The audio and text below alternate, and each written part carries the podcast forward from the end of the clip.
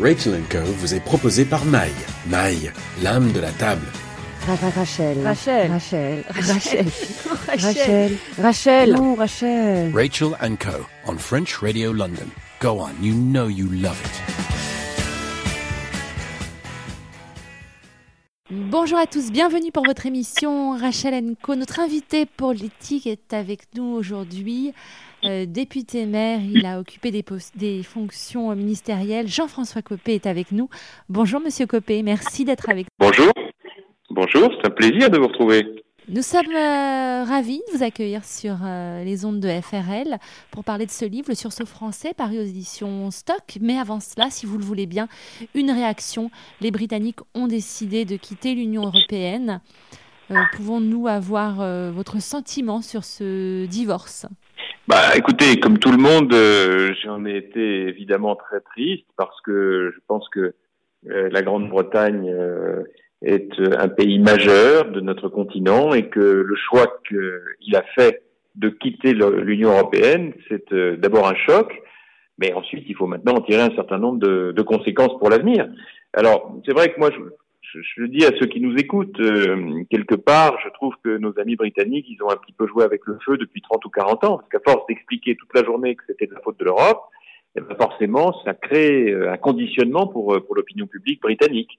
Et comme en même temps, j'ai observé que 73% des 18-24 ans, euh, des jeunes de 18 à 24 ans britanniques ont voté contre le Brexit, je me dis c'est terrible parce que ça veut dire que c'est un pays qui a voté contre contre ces jeunes. Et je trouve ça d'autant plus triste lorsque je vois en même temps les déclarations de, de Nigel Farage ou de, de, de, Boris Johnson au lendemain du Brexit, qui étaient effarants de l'acheter. Et je trouve ça vraiment très dommage. Voilà. Mais enfin, maintenant, que voulez-vous? Le divorce euh, a été annoncé. Il faut autant que ça aille vite, parce que je pense qu'il n'y avait rien de pire que de laisser l'ambiguïté pendant, euh, pendant des mois et des mois. Alors, David Cameron a annoncé euh, qu'il allait démissionner et que d'ici le mois d'octobre, un, nouveau ministre prendrait le relais. Euh, et depuis quelques jours, on peut, on peut constater que Bruxelles presse la Grande-Bretagne, presse David Cameron de, euh, eh mettre en place euh, ce, départ. Pour quelles raisons, selon vous parce, que, parce que je crois que rien n'est pire que l'ambiguïté. On ne peut pas laisser à penser qu'un référendum n'aurait pas de conséquences. Sinon, ce serait une prime supplémentaire à tous les populistes d'Europe parce que euh, en Grande-Bretagne, Nigel Farage et l'UKIP, mais enfin on a on a Le Pen en France et un certain nombre d'autres partis populistes en Europe qui ne demandent que ça pour euh, continuer de de, de, de, faire germer euh, un sentiment anti-européen qui fait masquer la réalité des choses. Alors je pense qu'il faut que maintenant le divorce soit acté rapidement pour que chacun comprenne que ben, finalement être dans l'Europe ça rapporte beaucoup plus euh, à ses, aux habitants que, que, ça, que ça ne coûte. Et vous savez, ça m'amène aussi à dire une chose. Je suis évidemment très triste pour nos amis britanniques, mais c'est peut-être aussi une chance pour, euh, pour la France, hein, parce que ça veut dire que demain, il faudra trouver à l'intérieur d'Europe une nouvelle place financière. Euh, et Paris euh, peut euh, y être adapté. Euh, il faudra. on parle plus de l'Allemagne, voire même peut-être, si on demande à certaines personnes de la finance, l'Irlande. Euh, plus, que, moi, je plus que Paris en tout cas. Moi, je peux vous dire une chose, c'est que je suis candidat, comme vous le savez, à la primaire de la droite, et que si je suis euh, si je suis élu et si je suis ensuite élu président de la République, je ferai de l'attractivité de la France consécutive euh, au Brexit une des priorités de mon quinquennat. Et, et, et je peux vous dire que je, m'adresserai alors à l'ensemble de nos compatriotes qui, habitent à Londres, j'en connais beaucoup naturellement, je viens très souvent à Londres, euh, et je leur dirai que tout sera fait pour créer les conditions de l'attractivité financière de la France. Et, croyez-moi, ce sera bien sûr à travers la suppression de l'ISF, mais bien au-delà de toute une série de dispositions que je prendrai afin de faire que Paris devienne la place financière de l'Europe de demain. Alors justement, merci euh, de m'amener à, à, cette, euh, à ce sujet. Euh, la primaire de la droite, vous êtes candidat. les sondages, bon, c'est vrai que j'aime pas tellement parler de sondages parce qu'ils jouent des tours très souvent et je pense que vous serez d'accord avec moi. Vous avez raison.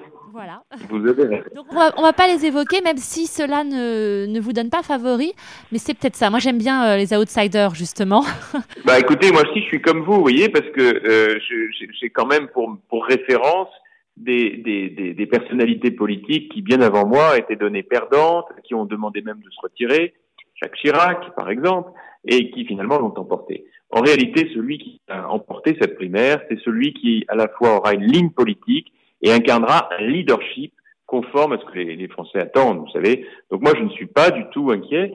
Euh, je continue ma, ma campagne euh, que j'ai commencée euh, en fait au mois de février. Alors pourquoi au mois de février? Tout simplement parce qu'il y a deux ans, vous vous souvenez que j'avais été mis en cause dans une affaire affreuse, l'affaire dite Big Malion, qui en fait était l'affaire des comptes de campagne de Sarkozy, et ça a arrangé un peu tout le monde.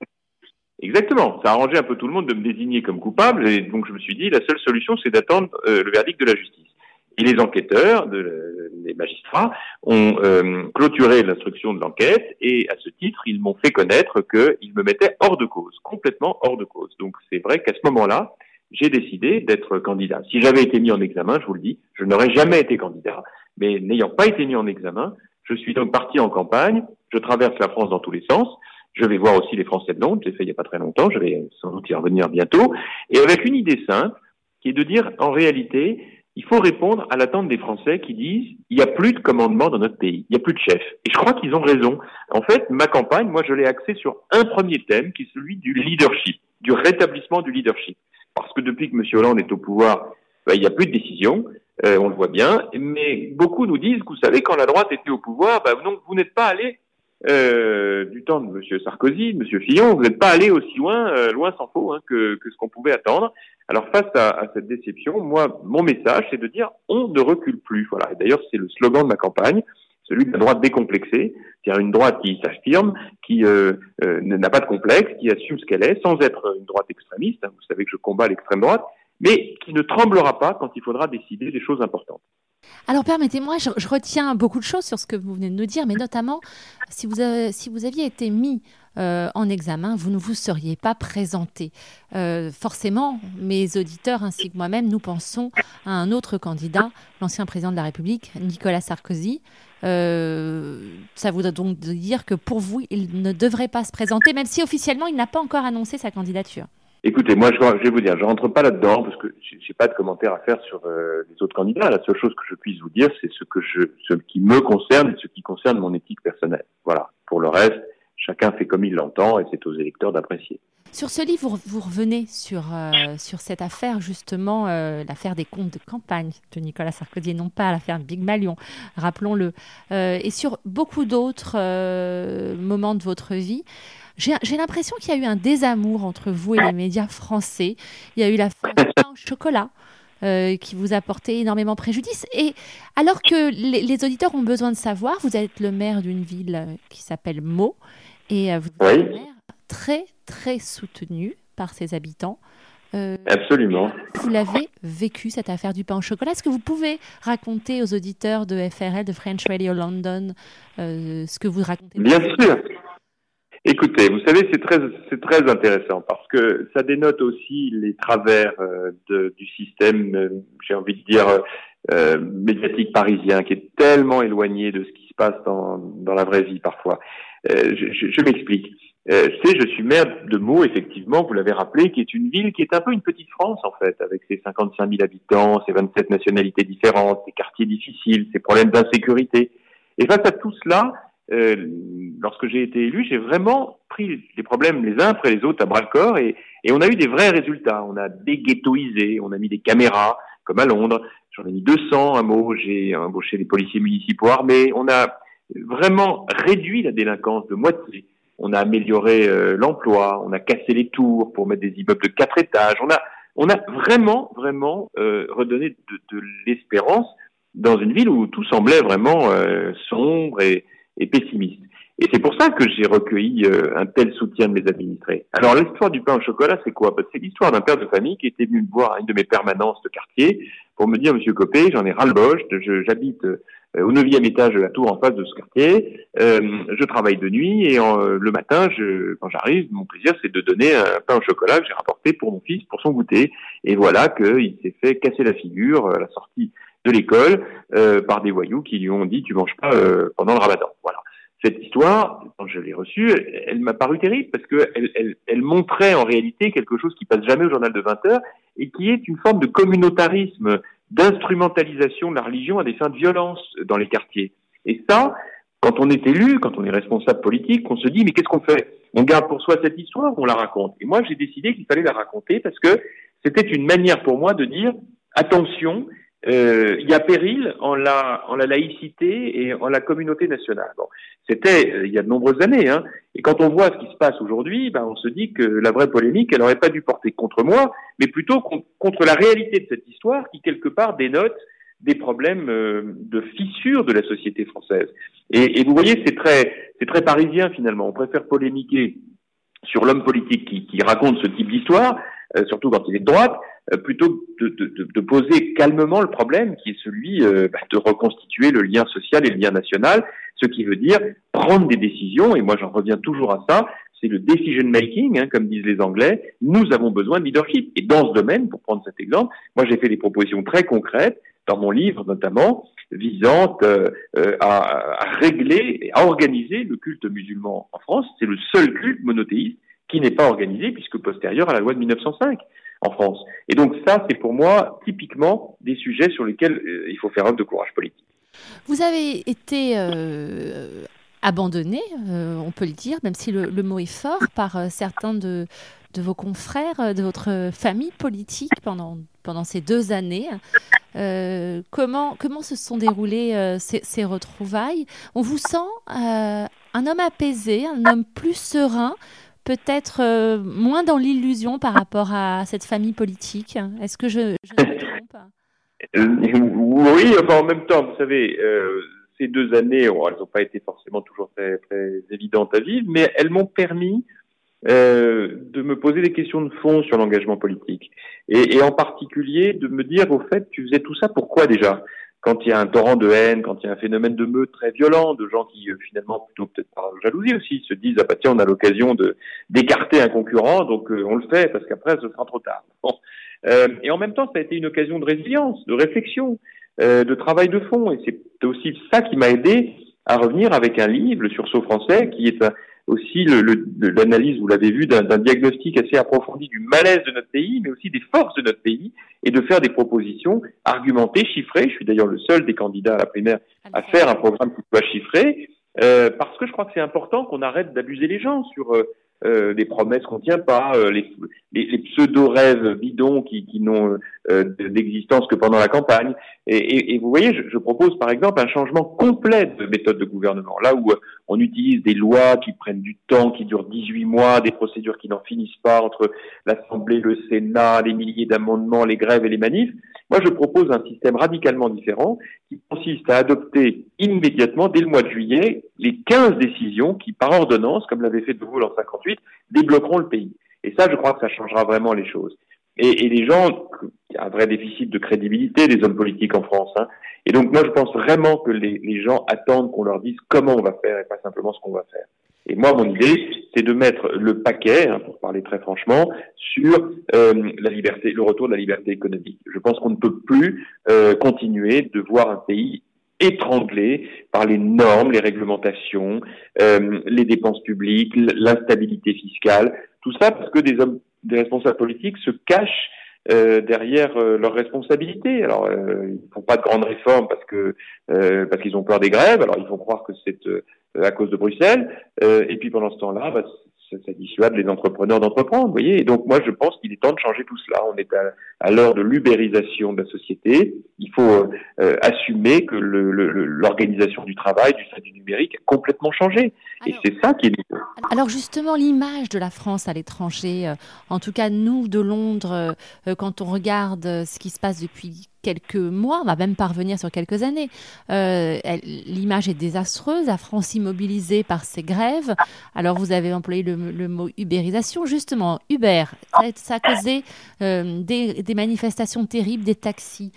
Euh, là, depuis quelques mois, la CGT euh, euh, manifeste quasiment chaque jour. Il y a une position du gouvernement, un coup, euh, la manifestation est interdite. Quelques heures après, elle est acceptée. Comment donner envie euh, aux investisseurs étrangers de venir aujourd'hui si demain vous êtes président? Écoutez, je vais vous dire, ils viendront à partir du moment où ils verront qu'il y a à la tête du, de, leur, de notre pays un leader qui assume pleinement ses responsabilités de chef. Parce que le vrai problème de notre pays, c'est que le président de la République, institutionnellement, il est le chef d'État de toutes les démocraties qui a le plus de pouvoir hein, et qui, euh, paradoxalement, euh, ne les utilise pas parce qu'il a peur. Euh, il a peur des sondages, il a peur des commentaires, il a peur du journal de 20 heures, il a peur de tel ou tel philosophe qui ferait un mauvais éditorial sur lui. Alors qu'en vérité, bah, c'est pas que j'ai peur de rien, mais vous savez, d'abord, j'en ai quand même pas mal soupé hein, de, la violence. Euh, et donc, quelque part, au bout d'un certain temps, on, on passe outre. Euh, quant au sondage, ça n'a jamais été ma préoccupation première. Donc, euh, en vérité, tout ça, c'est pas ça qui compte. Ce qui compte, c'est que les, les électeurs, et les Françaises et les Français, où qu'ils se trouvent, perçoivent l'authenticité qui est la mienne, la détermination qui est la mienne. En vérité, je n'ai plus d'autre raison de m'engager sur le plan national que celle de, mettre en œuvre le programme que je préconise. Et quand je vois mes autres concurrents euh, les quatre autres, hein, euh, qui euh, fluctuent sans arrêt. Alors là, au lendemain du Brexit, la grande mode, c'était de dire qu'on allait faire un traité européen et, un référendum. C'est comme si on n'avait pas compris ce qui s'était passé en Grande-Bretagne.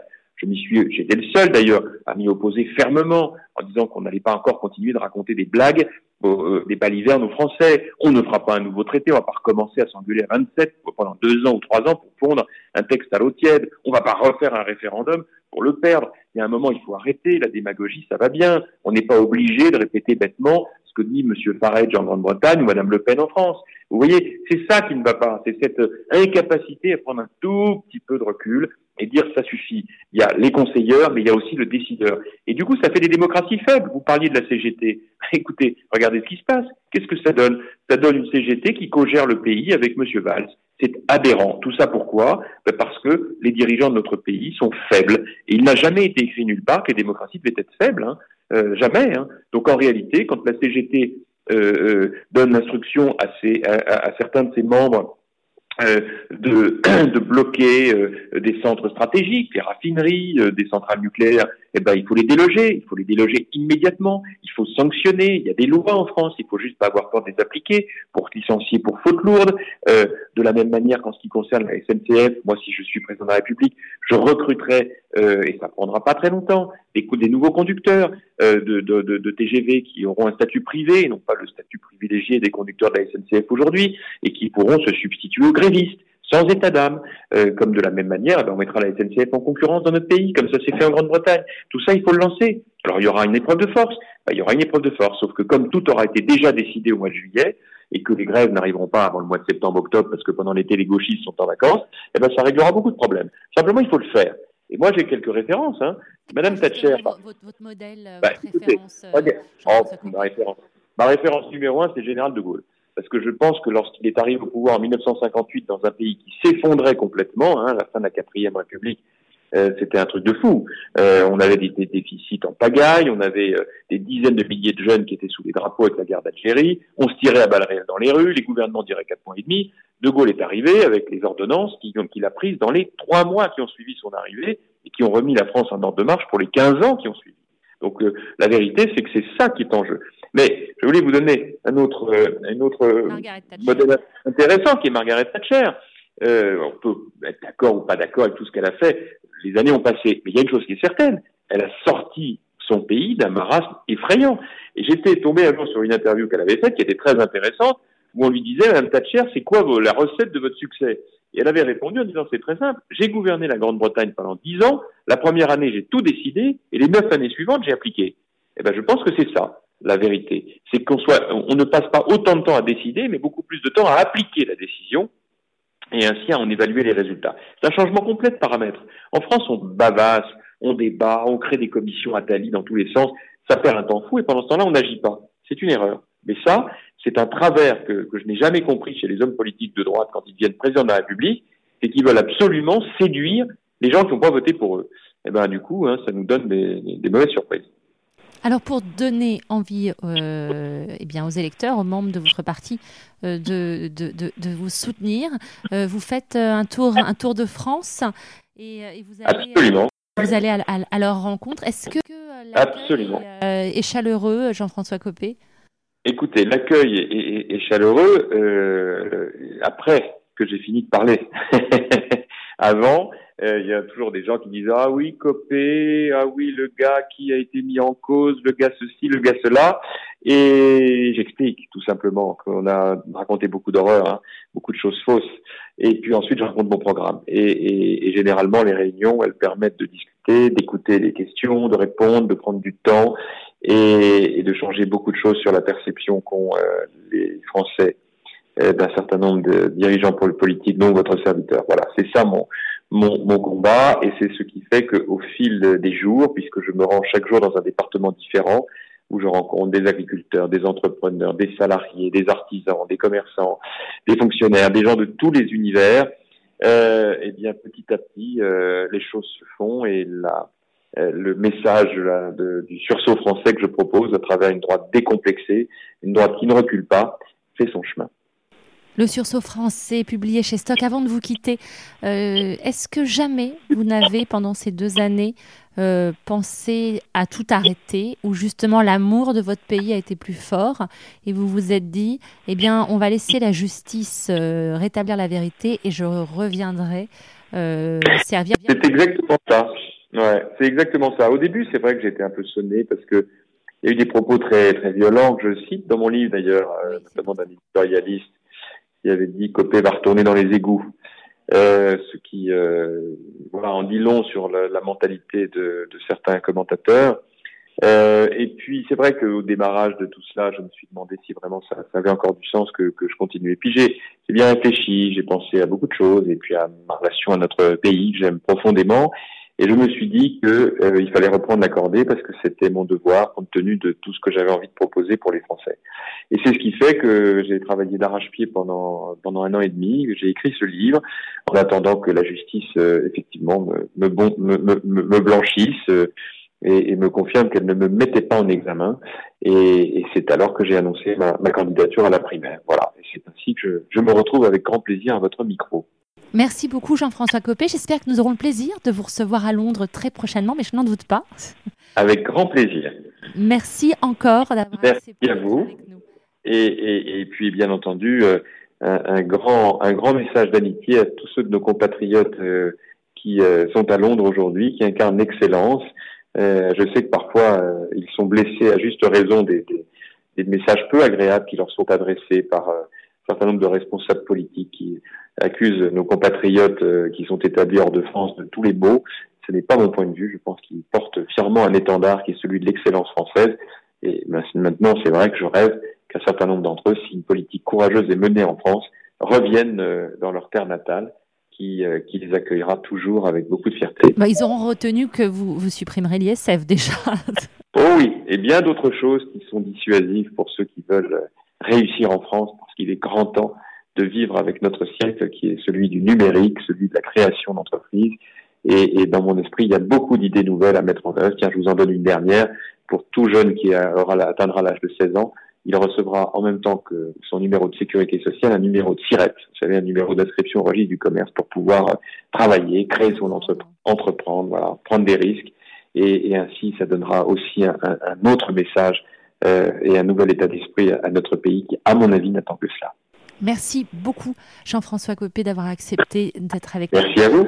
À très, très bientôt.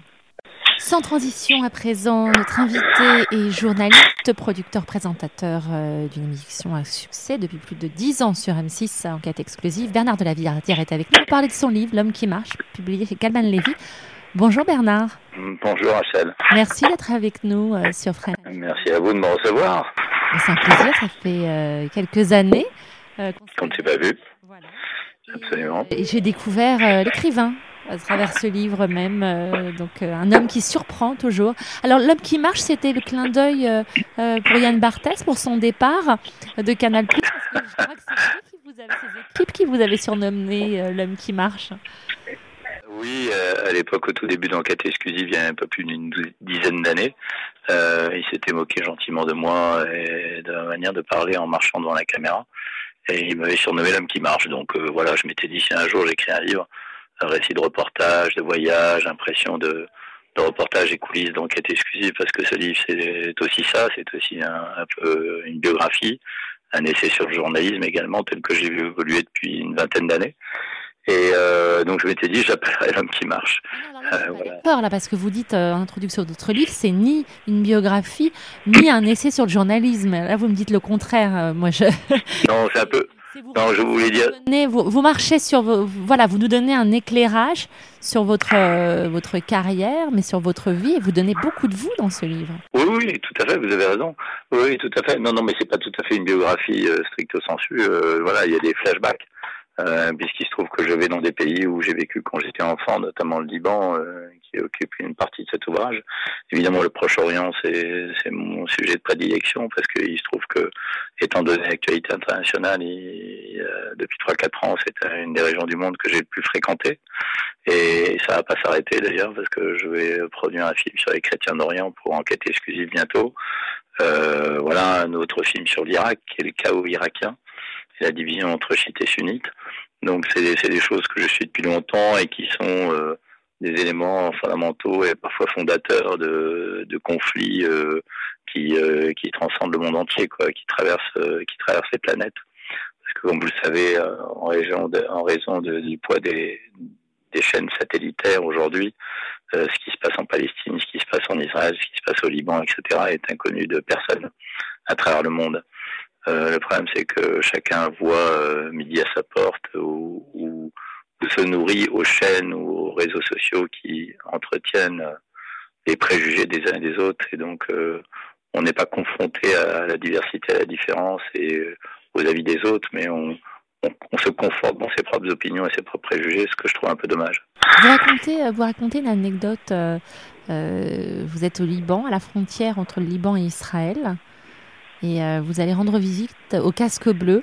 vous êtes mhm. accueilli euh, comme un homme d'État, j'allais dire comme un...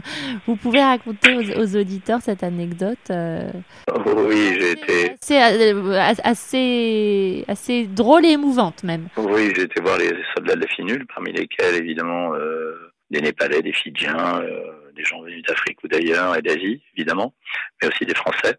Et donc j'ai rendu visite à un détachement de, de, de casques bleus français. Ça fait plus de 30 ans qu'il y a des détachements français là-bas. Il y a plusieurs dizaines de, de, de, casques bleus qui sont morts, notamment des Français. Euh, je l'évoque pas dans mon livre, mais il y a, y a évidemment un, un, monument à ces casques bleus morts pour la paix, et c'est assez émouvant. Non, je, je, raconte de manière un peu ironique, euh, effectivement, que un moment on me fait monter dans un char qui est tout blanc, couleur de l'ONU, les couleurs de la paix. Euh, et, je félicite évidemment le conducteur du char parce que son, char est immaculé. Et il me regarde et d'un air excédé, il me dit, euh, avec un demi-sourire, euh, oui, vous pouvez pas savoir comment, on vous maudit depuis deux trois jours parce qu'on est obligé de tout assiquer et parce qu'on sait que la télé arrive et que vous venez. Et donc à ce moment-là, je me dis, bah, j'ai presque autant de pouvoir à la défense, quoi. Et, et voilà, mais c'est pour illustrer aussi le pouvoir de la télé. Bernard de la Villardière, le pouvoir de la télé. Euh, vous avez été par certains confrères souvent critiqué euh, sur des sujets euh, que certains jugeaient un peu provocateurs, racoleurs, prostitution, drogue. mais moi j'ai envie de, de, dire aux auditeurs de French Radio London, ceux qui vous connaissent, qui vous suivent dans vos émissions, et ils le savent, vous êtes un homme, un journaliste d'action, de terrain depuis des années. Vous allez dans des zones en guerre à travers le monde. Est-ce que à un moment vous vous êtes dit euh, il faudrait peut-être que je, reste euh, en studio euh, et que je fasse mes sujets de manière un peu moins risquée ou à aucun moment, justement, avec votre enfance, le fait d'avoir toujours voyagé, vécu, votre vie, elle est sur le terrain. C'est là que, bah, vous êtes et, vous continuerez à faire votre métier? J'ai surtout une âme de, de reporter, de voyageur, d'observateur et et je l'ai fait à la, à, la, radio, notamment RTL pendant des années. Et je raconte d'ailleurs la première guerre du Golfe que j'ai couvert pour RTL en 89-90. Euh, j'ai fait partie de la génération euh, des journalistes, euh, parmi lesquels il y avait essentiellement euh, des gens qui retraitaient de l'information plutôt que d'aller chercher l'information. Euh, je me souviens d'avoir beaucoup réécrit de la dépêche, de m'être contenté des sources, notamment de l'AFP et de Reuters, pour pour, euh, pour raconter les nouvelles, euh, parce que j'ai été présentateur euh, à la radio aussi, à la télévision, et, j'avais toujours cette soif de revenir au terrain. donc à un moment, avec la création d'enquête exclusive, cette opportunité m'a été offerte, et, donc je l'ai saisie. Il se trouve que ça marche, que la chaîne est contente. Et, euh, donc aujourd'hui, bah, j'ai la chance d'avoir euh, au minimum une triple casquette puisque je suis à la fois présentateur de cette émission, je l'incarne, j'en suis l'ambassadeur. Je suis sur le terrain pour compléter les reportages qui sont faits aussi par d'autres, parce qu'il faut savoir que Enquête exclusive, ce n'est pas que moi, ce sont des dizaines de réalisateurs, des, de, de, de, nombreux producteurs, dont Ligne de Front, ma société de production. Et puis ce que j'apporte moi-même avec mon style, avec ma patte. Vous parliez de l'image de l'émission et de cette caricature qu'on en a faite à l'époque, que je trouvais injuste euh, et un peu scandaleuse parce que je pense qu'elle était animée par un certain nombre de mes confrères, une petite clique qui sont de gens extrêmement jaloux. Vous savez que la jalousie, c'est un, une maladie très française. Je suis pas sûr que les je, je crois qu'il y a beaucoup de Français qui choisissent Londres et l'Angleterre à cause de ça, parce qu'ils en ont marre de cette petite maladie française qui est la jalousie. Dans les pays et dans la culture anglo-saxonne, ce que j'aime, c'est que quand, quand l'autre vous épate, on a envie de faire aussi bien. On n'a pas envie de le descendre à votre niveau. Donc moi, je me suis fait flinguer gentiment par un certain nombre de mes confrères, mais je comprends que je suscite la jalousie parce que je fais un des plus beaux métiers du monde euh, et dans des conditions exceptionnelles. Voilà, c'est ce que j'essaye de raconter dans ce livre, euh, tout en racontant aussi les émotions que je ne peux pas faire passer à l'écran parce que je suis obligé de rester observateur et je mets en valeur les gens que j'interviewe. J'ai rencontré à travers cette émission et interviewé donc un millier de personnes, un bon millier de personnes, qui n'auraient pu venir en studio à Paris. Et, euh, parmi ce millier de personnes, il y a deux ou trois ex-prostituées.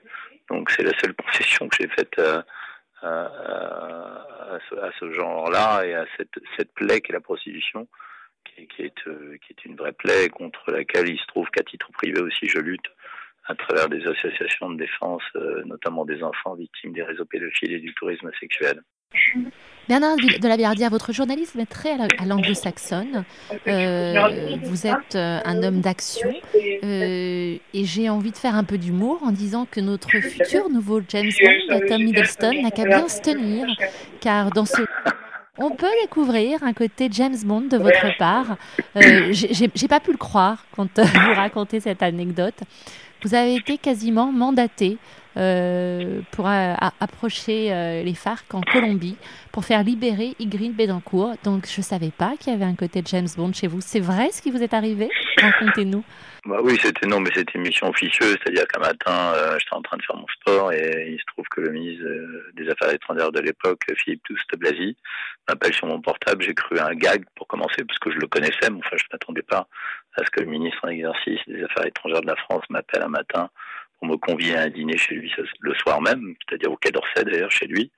Euh, j'ai répondu à cette invitation. Euh, une fois que j'ai recoupé et vérifié que j'avais bien le bon interlocuteur au bout du fil. Et, euh, et ce soir-là, en effet, euh, euh, bah, c'était un dîner assez décontracté d'ailleurs. Euh, on avait mangé chemise retroussée, c'était bientôt l'été euh, sur Paris, j'habite pas loin du Quai d'Orsay. Et effectivement, il m'a dit écoutez, je sais que vous connaissez bien la Colombie, vous y avez déjà été deux trois fois, vous allez bientôt pour faire un film sur les FARC. Je propose d'être porteur d'une lettre de moi par laquelle, en tant que ministre des Affaires étrangères, je me porte garant et je m'engage à faire rayer de la liste d'organisations terroristes en Europe les FARC si jamais elle libère Ingrid Betancourt. Euh, je savais ce qui se cachait derrière cette idée. Euh, ce projet du ministre euh, en exercice à l'époque, c'était à la fin de l'ère Sarkozy, avant l'élection présidentielle de 2007. Et, et, en fait, il avait dans l'idée de, bah d'obtenir la libération de Bettencourt et de, de, prolonger son mandat après la présidentielle en cas de victoire Sarkozy, en cas de victoire de Nicolas Sarkozy de prolonger son mandat au, Quai d'Orsay parce que le poste lui convenait. D'ailleurs, il l'a plutôt bien assuré. Mais euh, je raconte cette histoire parce qu'elle est, elle est évidemment assez drôle. Je l'ai pas prise très au sérieux entre guillemets. Euh, j'ai pensé que la mission était très risquée et que c'était un dîner de cons auquel j'avais participé, con entre entre guillemets, mais que là, j'avais, c'est évidemment c'était c'est très amusant et euh, et honorifique de penser que la cinquième puissance française puisse vous confier une, une, mission de ce genre. Mais j'avais, euh, disons, 4 chances sur 5 ou 9 chances sur 10 d'être retenu en otage moi-même en allant voir le porte-parole des FARC au fin fond de la jungle colombienne. Donc je n'ai jamais assumé cette mission parce qu'il se trouve que j'ai une famille et des enfants et que je voulais pas prendre ce risque pour eux. Bernard de la Villardière, je conseille très chaleureusement à tous mes auditeurs de vous lire euh, parce que depuis plusieurs années, euh, Vous faites partie de quotidien de beaucoup de Français à travers le monde, puisque M6 est diffusé en Grande-Bretagne notamment, avec enquête exclusive. Et là, ils vont découvrir un autre Bernard de la Villardière, en fait, le prolongement de celui qui regarde mhm. Euh, et, je pense que vous allez continuer encore à être sur le terrain, à transmettre l'information, à la relayer comme vous le faites, hein, à aller euh, dénoncer certains crimes, certains trafics et, euh, et montrer certaines populations dans des pays là où l'on ne peut pas se rendre. Merci d'avoir accepté d'être avec nous sur French Radio London. Est-ce qu'un sujet sur l'Angleterre, Londres, après Brexit? Oui, oui, oui, on est en train de bosser là-dessus, ouais. Euh, parce qu'il se trouve que j'aime beaucoup l'Angleterre, euh, j'aime bien, j'aime bien, j'aime bien cette culture anglo-saxonne encore une fois. Là, je pars aux États-Unis quelques jours et euh, en effet, je me promène en Angleterre à la rentrée et de refaire un film sur Londres, euh, Londres et, l'après ou le ou, la, le, scénario du Brexit si, si Brexit y a. Euh, et peut-être que Londres d'ici là Peut-être que d'ici là, Londres aura totalement pris son indépendance. Vous savez qu'il y, y a, quand même 300 à 400 000 Français à Londres, donc si euh, les Londoniens opèrent une révolution, je pense que les Français sauront leur donner le bon coup de main. Bah, je, comme j'habite à Londres, qu'on est même peut-être un peu plus nombreux. Euh, il y a ceux qui se déclarent là, il y en a d'autres encore, donc. Euh, oui, bien sûr. Mm. Euh, bah, en tout cas, je serais ravie de vous accueillir à Londres lors de vos. Mais merci encore. Bah, je serais euh, ravi de venir parler de mon bouquin, à, euh, ravi de venir parler de mon bouquin à Londres à la rentrée et de vous revoir, ma chère Rachel. Et par ailleurs, je voulais m'excuser parce que j'ai une voix un peu éraillée, comme vous le savez. Mais je sors d'une petite, un petit refroidissement qui m'a, qui a handicapé mes cordes vocales. Voilà. Très radiophonique, ne vous inquiétez pas. très bientôt l'homme. Merci Rachel. C'est chez Calman Levy. Merci encore d'avoir été avec nous. Bonjour à tous, si vous venez de nous retrouver, nous avons le plaisir eh bien, de vous emmener découvrir euh, un grand chef. Je sais que vous aimez venir à Paris euh, et ben, c'est une adresse incontournable. Le grand restaurant Jean-François Piège est avec nous. Bonjour. Bonjour. Merci d'avoir accepté euh, d'être avec nous dans Rachel Co. J'avais envie de faire un, portrait de vous, de parler euh, de votre parcours et surtout de votre cuisine. Euh, c'est un peu une tradition maintenant dans cette émission. J'ai eu le plaisir de recevoir de nombreux chefs. Et d'ailleurs, un avec qui vous avez euh, notamment travaillé, le maestro Alain Ducasse. Absolument, pendant 12 ans. Et, aujourd'hui, j'aimerais euh, voilà euh, faire euh, découvrir l'artiste que vous êtes, parce que je crois que quand on fait de la cuisine, vous êtes d'accord, c'est de l'art. Vous êtes donc un artiste. Oui, c'est un mode d'expression. Oui comment comment est, arrivé chez vous euh, Souvent, on entend, j'ai pu le constater avec euh, certains de vos collègues, ils nous disent que euh, en fait, dans leur famille, depuis toujours, les parents cuisinaient, certains juste pour le plaisir, et, et, c'est devenu une passion, puis leur métier. Comment la cuisine est-elle venue à vous? La cuisine est venue à moi par le jardin. moi, je rêvais d'être jardinier. J'ai toujours dit jusqu'à 12-13 ans que voulais être jardinier, mais jardinier, c'était pas pour cultiver des fleurs. Pour moi, c'était pour cultiver des légumes, faire pousser des fraises, des carottes, des tomates. Et je pense que l'âge de raison arrivant, ce qui m'a, ce qui m'intéressait le plus dans cette expression, c'était pas euh, le fait de faire pousser, mais c'était les, les, ingrédients. Et donc, je suis, je suis arrivé à la cuisine par les ingrédients. C'est un, univers de partage, mais également d'une extrême rigueur. Euh, Est-ce que vous avez fait donc comme euh, bah, comme souvent l'école hôtelière? Comment ça se passe? Ouais, Moi, j'ai un parcours plutôt classique qui, qui débute euh, en 83, l'école hôtelière Tain-Hermitage, juste à côté de Valence, d'où je suis né. C'est une région qui est riche en, en grands viticulteurs comme Jean-Louis Chèvre, et une région qui est riche d'ingrédients assez incroyables comme les truffes comme euh, pas mal de choses qu'on peut retrouver dans la Drôme, les asperges, les abricots, les pêches. Et donc, euh, je suis passé par l'école hôtelière et après j'ai commencé euh, mon parcours initiatique du monde professionnel en entreprise. Mais alors vous, vous avez eu, alors je ne sais pas si on appelle cela une chance ou une détermination ou une bonne étoile aussi, c'est que vous, avez pu travailler avec, avec les meilleurs. Oui, c'est des, des, des, opportunités. Je pense que le monde professionnel, c'est des opportunités. Et et j'ai eu cette opportunité. Ouais. J'ai toujours eu, eu euh, la volonté de de faire confiance aux rencontres en fait. Je, je, disais récemment à un de mes collaborateurs, j'ai jamais, jamais envoyé un CV de ma vie. Ah oui, c'est assez, assez incroyable si des jeunes nous écoutent. Ouais, parce que j'ai toujours fait confiance aux, rencontres que j'ai eues et donc c'est eux qui m'ont guidé, qui m'ont. Alors il faut, ça, ça, a des bons côtés, des peut-être des côtés moins bons, c'est qu'il faut faire confiance. Et vous faites ça aujourd'hui aussi avec vos collaborateurs? C'est vous n'avez pas, vous ne réclamez pas de CV, vous les rencontrez, vous y allez à l'instant? Alors quand je dis ça, je dis jamais envoyé, mais c'est parce que les gens m'ont aidé à aller où je devais aller. Donc c'est un monde qui a un petit peu changé aujourd'hui, euh, qui est un petit peu différent, mais je pense que c'est important euh, d'avoir un regard euh, sur le, sur le sur son futur en faisant confiance à ceux qui ont déjà de l'expérience et qui, qui connaissent bien l'univers. Alors il y a plusieurs adresses, il y a eu Courchevel, Paris avec euh, bah, des, des, lieux incontournables, le Crillon. Euh. Oui, comme euh, le Crillon une première fois comme, comme commis et une deuxième fois comme chef. Euh, quand on est une ville comme Paris, quand on, est, on devient une référence, il y a une, une exigence et une pression, j'imagine. D'ailleurs, certains de vos collègues le plutôt euh, moins bien. Euh, cette fameuse course au, au moi, ce que j'ai toujours retenu, j'ai envie de parler euh, de, votre cuisine, c'est quand on discute avec les, chefs, ils vous parlent de leur amour, en effet, du produit. Travailler avec voilà les produits de saison, avec les, paysans, aller voir les agriculteurs. On, sent que même si on est dans une ville magique comme ou dans d'autres villes comme New York, il faut la base, c'est l'authenticité et revenir aux fondamentaux. Alors je suis d'accord, mais moi je dirais pas revenir parce que je, je, suis jamais parti.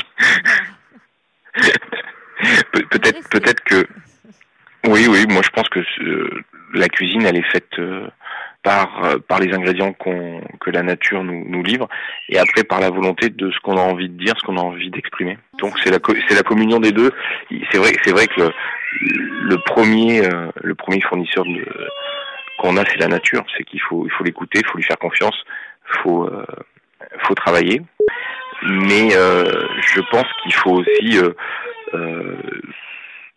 ne pas s'arrêter là et d'aller un petit peu plus loin pour euh, pour aller euh, exprimer quelque chose. C'est-à-dire que moi, je, l'ai vécu récemment avec cette ouverture du restaurant. C'est vrai que la propriété administrative du restaurant, euh, j'allais dire, est une chose importante, mais le plus important, c'est ce que je vais dire dedans, ce que je vais faire dans ma cuisine, ce que les clients vont vivre, et c'est le la chose la plus la plus importante. Si euh, aujourd'hui, voilà, euh, en cette saison, nous sommes au mois de, de, de juillet, début juillet, qu'est-ce que vous allez proposer? Euh, offrez-vous à vos bah, clients?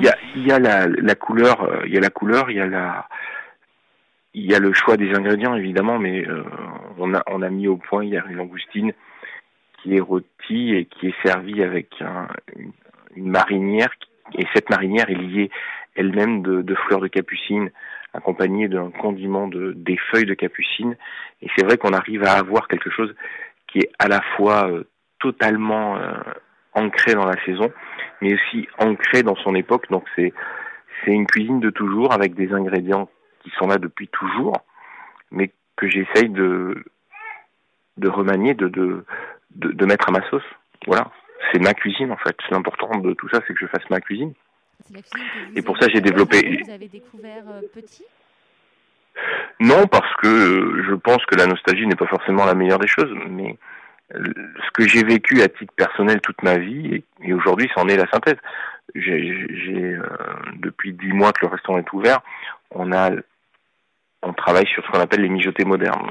C'est quoi les mijotés? C'est, euh, je pense, l'un des éléments essentiels de la cuisine française, c'est quelque chose où on cuit. C'est pas une cuisine qui est faite à base de cru, c'est une cuisine qui est faite à base de cuisson. Donc de ces cuissons là, euh, je voulais exprimer autre chose que ce que j'ai vu ça répond en partie à la question en disant la nostalgie n'est pas forcément bonne conseillère. Oui, c'est évidemment, et puis c'est très personnel. Ce qui peut m'émouvoir ne, va pas émouvoir forcément tout le monde, parce que c'est quelque chose qui a bercé mon enfance, qui sont des souvenirs assez personnels. Donc effectivement, il faut avoir cette, euh, euh, je sais pas comment on peut le dire, cette euh, cette approche de mettre ce qui est au plus profond de soi pour euh, pour pour cuisiner, mais il faut aussi avoir euh, cet impact sur le sur le, le quotidien, c'est-à-dire il faut cuisiner dans son époque. Il faut que la prestation soit pas une prestation qui soit euh, ancrée dans une dans une nostalgie et qui amènerait à, à avoir euh, euh, uniquement euh, un rapport sur le passé. C'est un regard, la cuisine, c'est c'est un mode d'expression. Je crois que le, le début, quand vous m'avez dit c'est un art, je dis oui, c'est un mode d'expression. Et ce que je dis aujourd'hui, je l'aurais pas dit il y a 20 ans et je le dirai pas dans 20 ans parce que euh, l'une de mes phrases essentielles de, qui caractérise très bien ma cuisine, c'est pour que rien ne change, il faut que tout change.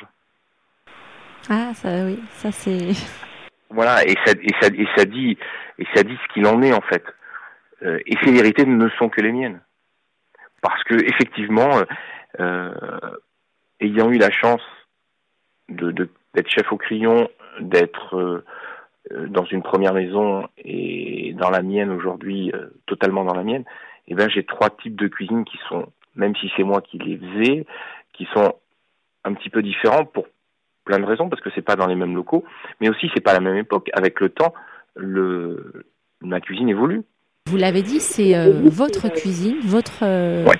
votre votre partition, euh, comme j'aime bien j'aime bien le, le dire.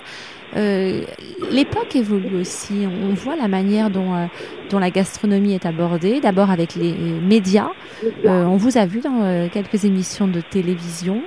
Euh, ça a donné envie à des jeunes de faire votre métier. Il y a quelques années, c'était un métier, comme j'ai dit, de rigueur, ça l'est toujours. Mais euh, quand on disait l'école hôtelière, ce n'était pas aussi noble qu'aujourd'hui. Vous savez, je vais même vous interrompre parce que quand on a commencé Top Chef euh, en 2010, il y a six ans aujourd'hui, on a commencé en 2009 même, donc il y a sept ans, on savait pas ce qu'était la télévision. On savait pas ce que c'était. Aujourd'hui, d'avoir le recul et, et d'en tirer les, les conclusions, c'est assez simple. Mais nous, euh, moi, je savais pas que la télévision aujourd'hui euh, annoblierait euh, ou rendrait les lettres de noblesse nécessaires à ce métier. Plus jeune, moi, j'ai entendu dire euh, si tu ne travailles pas bien à l'école, tu seras cuisinier comme Jean-François. Je pense qu'aujourd'hui, on aurait un peu plus de mal à le dire, et c'est au moins pour ça que c'est assez agréable. Ah, c'est euh, c'est incroyable cette histoire que vous racontez. Oui, mais c'est- bah, c'était le rôle du cuisinier. Hein. Enfin, pardon, c'était l'image du cuisinier, rôle. Et alors au- aujourd'hui, euh, en effet, c'est, euh, je le disais, vous êtes, vous faites partie de ces références et, euh, vous êtes un, bel ambassadeur de la France à travers le monde. C'est vrai quand on parle de gastronomie française, vous, êtes aujourd'hui une référence. Vous ouvrez il y a quelques mois donc votre grand restaurant dans le 8e arrondissement de Paris. J'ai très envie et je suis sûre que mes, mes auditeurs à Londres euh, vont, euh, vont avoir hâte de venir euh, découvrir. Moi, je suis une gourmande. Alors, j'aimerais savoir, je suis plus sucrée que salée. Qu'est-ce que vous, euh, vous allez proposer? Qu'est-ce que vous proposez de sucré? De sucré? Oh, ben, sur, la, sur la même logique euh, qui, est, qui est celle de, de, de la cuisine, euh, simplement que sur le monde sucré, euh, cette logique, elle, est, elle a un- un- une expérience différente. Ça veut dire quoi? Ça veut dire que le dessert au restaurant doit être instantané. Donc nous, on va jouer sur le montage au dernier moment, la cuisson au dernier moment, du chaud, du froid, des fruits. Et, tout ça, c'est pour créer une émotion. On a fait une, une cerise qui est dans une fine coque de meringue avec un, un jus de cerise givré. Euh, et on vient servir à côté, euh, il y a des, des, des petites feuilles de, de, de, de verveine croustillantes. Il y a des cerises qui sont dans leur jus avec des amandes fraîches. Et on essaye d'avoir cette, cette expression qui est une expression totalement singulière.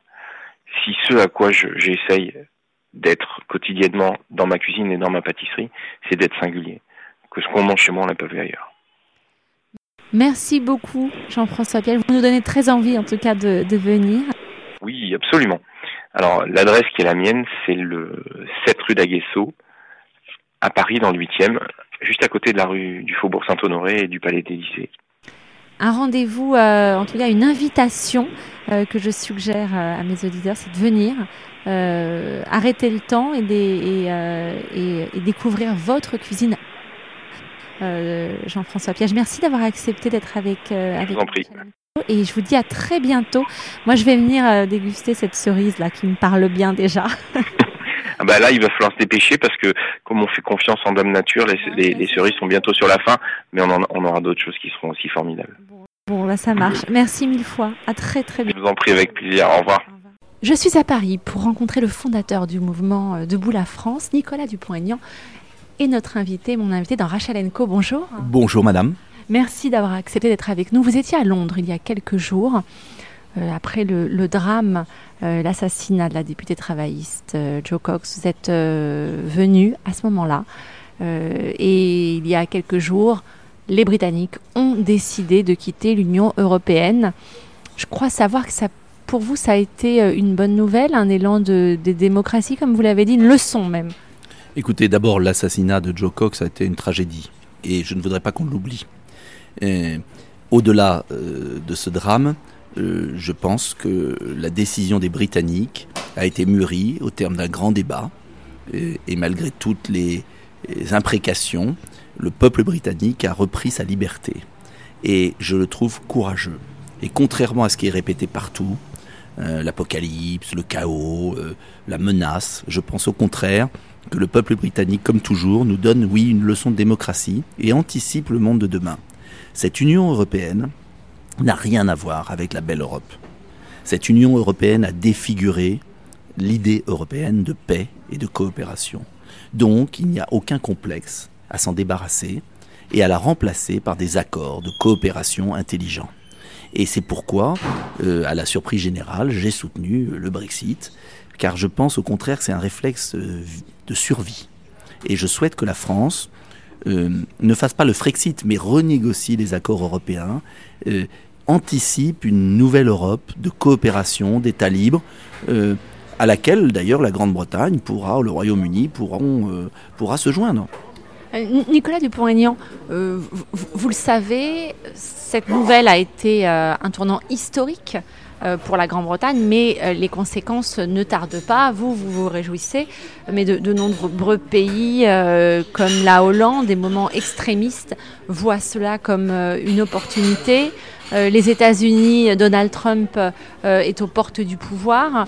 Euh, le monde change. On vous compare souvent, on dit que vos idées euh, se rejoignent avec celles euh, du Front National et de, Marine Le Pen, qui elle aussi a félicité cette décision des, Britanniques. quel message avez-vous envie de passer aux auditeurs de French Radio London qui peut-être vont être troublés par, par cette proximité avec le Front National, dirons-nous, puisque Florian Philippot vous fait un petit peu du pied depuis quelque temps Mais écoutez, c'est bon signe. Cela veut dire que Debout la France, mouvement gaulliste, gaulliste social, profondément attaché au droit des peuples à disposer d'eux-mêmes, mais qui en même temps n'a rien à voir avec les excès du Front National. Cela veut dire que notre mouvement commence à gêner le Front National. Parce qu'en vérité, le Front National s'est développé en France parce que la classe politique traditionnelle a oublié le peuple et la nation. Et qu'en vérité, depuis des années, il y a un piège qui est tendu aux Français.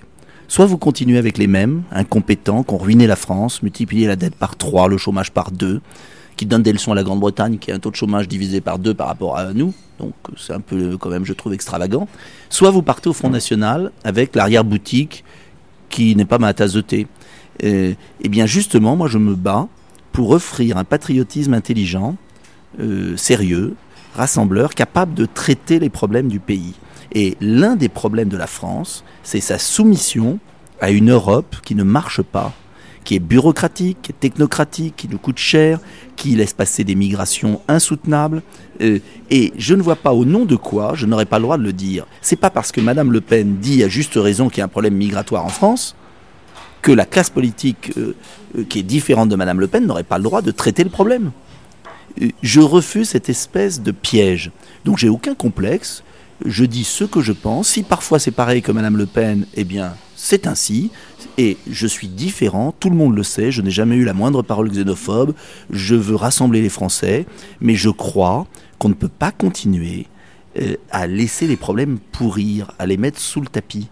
Euh, appauvrissement, euh, concurrence déloyale, immigration non contrôlée, assistanat généralisé, eh bien on voit l'état de la France. Donc je veux reprendre mon pays en main, je pense qu'on peut le faire dans un bon esprit. Je pense que le Front National résoudrait certains problèmes, je vous le dis franchement, comme moi. Mais en même temps, la grande différence entre nous, c'est que le Front National créerait d'autres problèmes, tandis que moi, je n'en créerai pas d'autres. Alors, il y, a aussi, euh, on aimerait vous connaître un peu plus parce que le mouvement euh, Debout la France, on ne connaît que vous. Euh, qui fait partie, à vos qui fait partie de ce, eh bien, de vos, de, qui partage vos idées, avec qui, puisque vous êtes vraiment celui que l'on connaît. On aimerait savoir qui adhère à vos idées, à votre mouvement. Mais écoutez, il y a beaucoup d'élus locaux, de maires, de conseillers départementaux de toute la France qui adhèrent. Simplement, ce ne sont pas des personnalités connues. Et nous avons un problème médiatique en France, c'est qu'on invite que ceux qui sont déjà connus. Et donc euh, Laurent Jacobelli, Dominique euh, célèbre écrivain, euh, qui est notre vice-président, Anne Boissel, une femme agricultrice, maire de son village dans le Calvados, et chez nous, nous avons dans toute la France des élus qui nous rejoignent. Je souhaite les faire connaître. Vous allez sur notre site internet Debout la France, vous verrez plein de visages différents de la société civile, des gens qui travaillent, qui ne sont pas des professionnels de la politique aussi. Et il en faut. Donc notre mouvement n'est pas assez connu, mais il se fait connaître. Nous avons de bons résultats. Euh, il faut savoir que dans 2000 communes de France, on est à plus de 10% déjà. Il faut savoir que nous sommes le quatrième parti en France euh, dans un tiers des communes françaises. PS, Républicain, Front National, Debout la France. Euh, à la dernière partielle, là, je ne l'ai pas inventé, dans la Marne, nous avons fait 7,7% des voix. Donc on nous présente toujours comme le petit parti à 2% des voix, le score que j'avais fait en 2012, c'est vrai mais c'était la première fois que je me présentais. Eh bien, depuis, nous avons progressé. Au dernier régional, j'ai fait 6,5 en Ile-de-France, dans la région capitale, 11 millions d'habitants. Je pense que nous allons surprendre. Au président, à la présidentielle, euh, les sondages nous donnent déjà entre 5 et 8. C'est pas assez, mais c'est déjà un premier socle. Et je suis certain qu'on va bouleverser le jeu politique. Parce que les Français n'en peuvent plus, je vous l'ai dit, de ce piège. Soit on continue avec des incapables, soit on part dans l'excès. Euh, et je pense que les Français acceptent de protester avec le Front National, mais ne veulent pas gouverner avec lui. Et ils ont bien raison. Donc je vais présenter, je dirais, une vision euh, euh, concrète, traiter les problèmes du pays et traiter la cause de ces problèmes. Alors, vous venez de donner euh, vous-même des chiffres, hein, je ne me serais pas permis. donc 2017, on va dire, ça va être peut-être un petit peu compliqué, mais vous l'avez dit, doucement, mais sûrement, vous, vous, avancez. Avec quel candidat aujourd'hui vous pourriez avoir, euh, je dirais, une vision commune de euh, la France de demain? Si vous deviez faire une alliance, parce qu'à un moment, vous n'allez pas pouvoir rester, je dirais, seul, même si vous l'avez dit vous-même, très justement, vous avancez, vous, faites connaître. Euh, le Front National, on a bien compris, ça ne vous intéresse pas, vous ne partagez absolument pas, vous avez certaines idées, mais pas la majorité, le socle des idées ne sont pas les mêmes.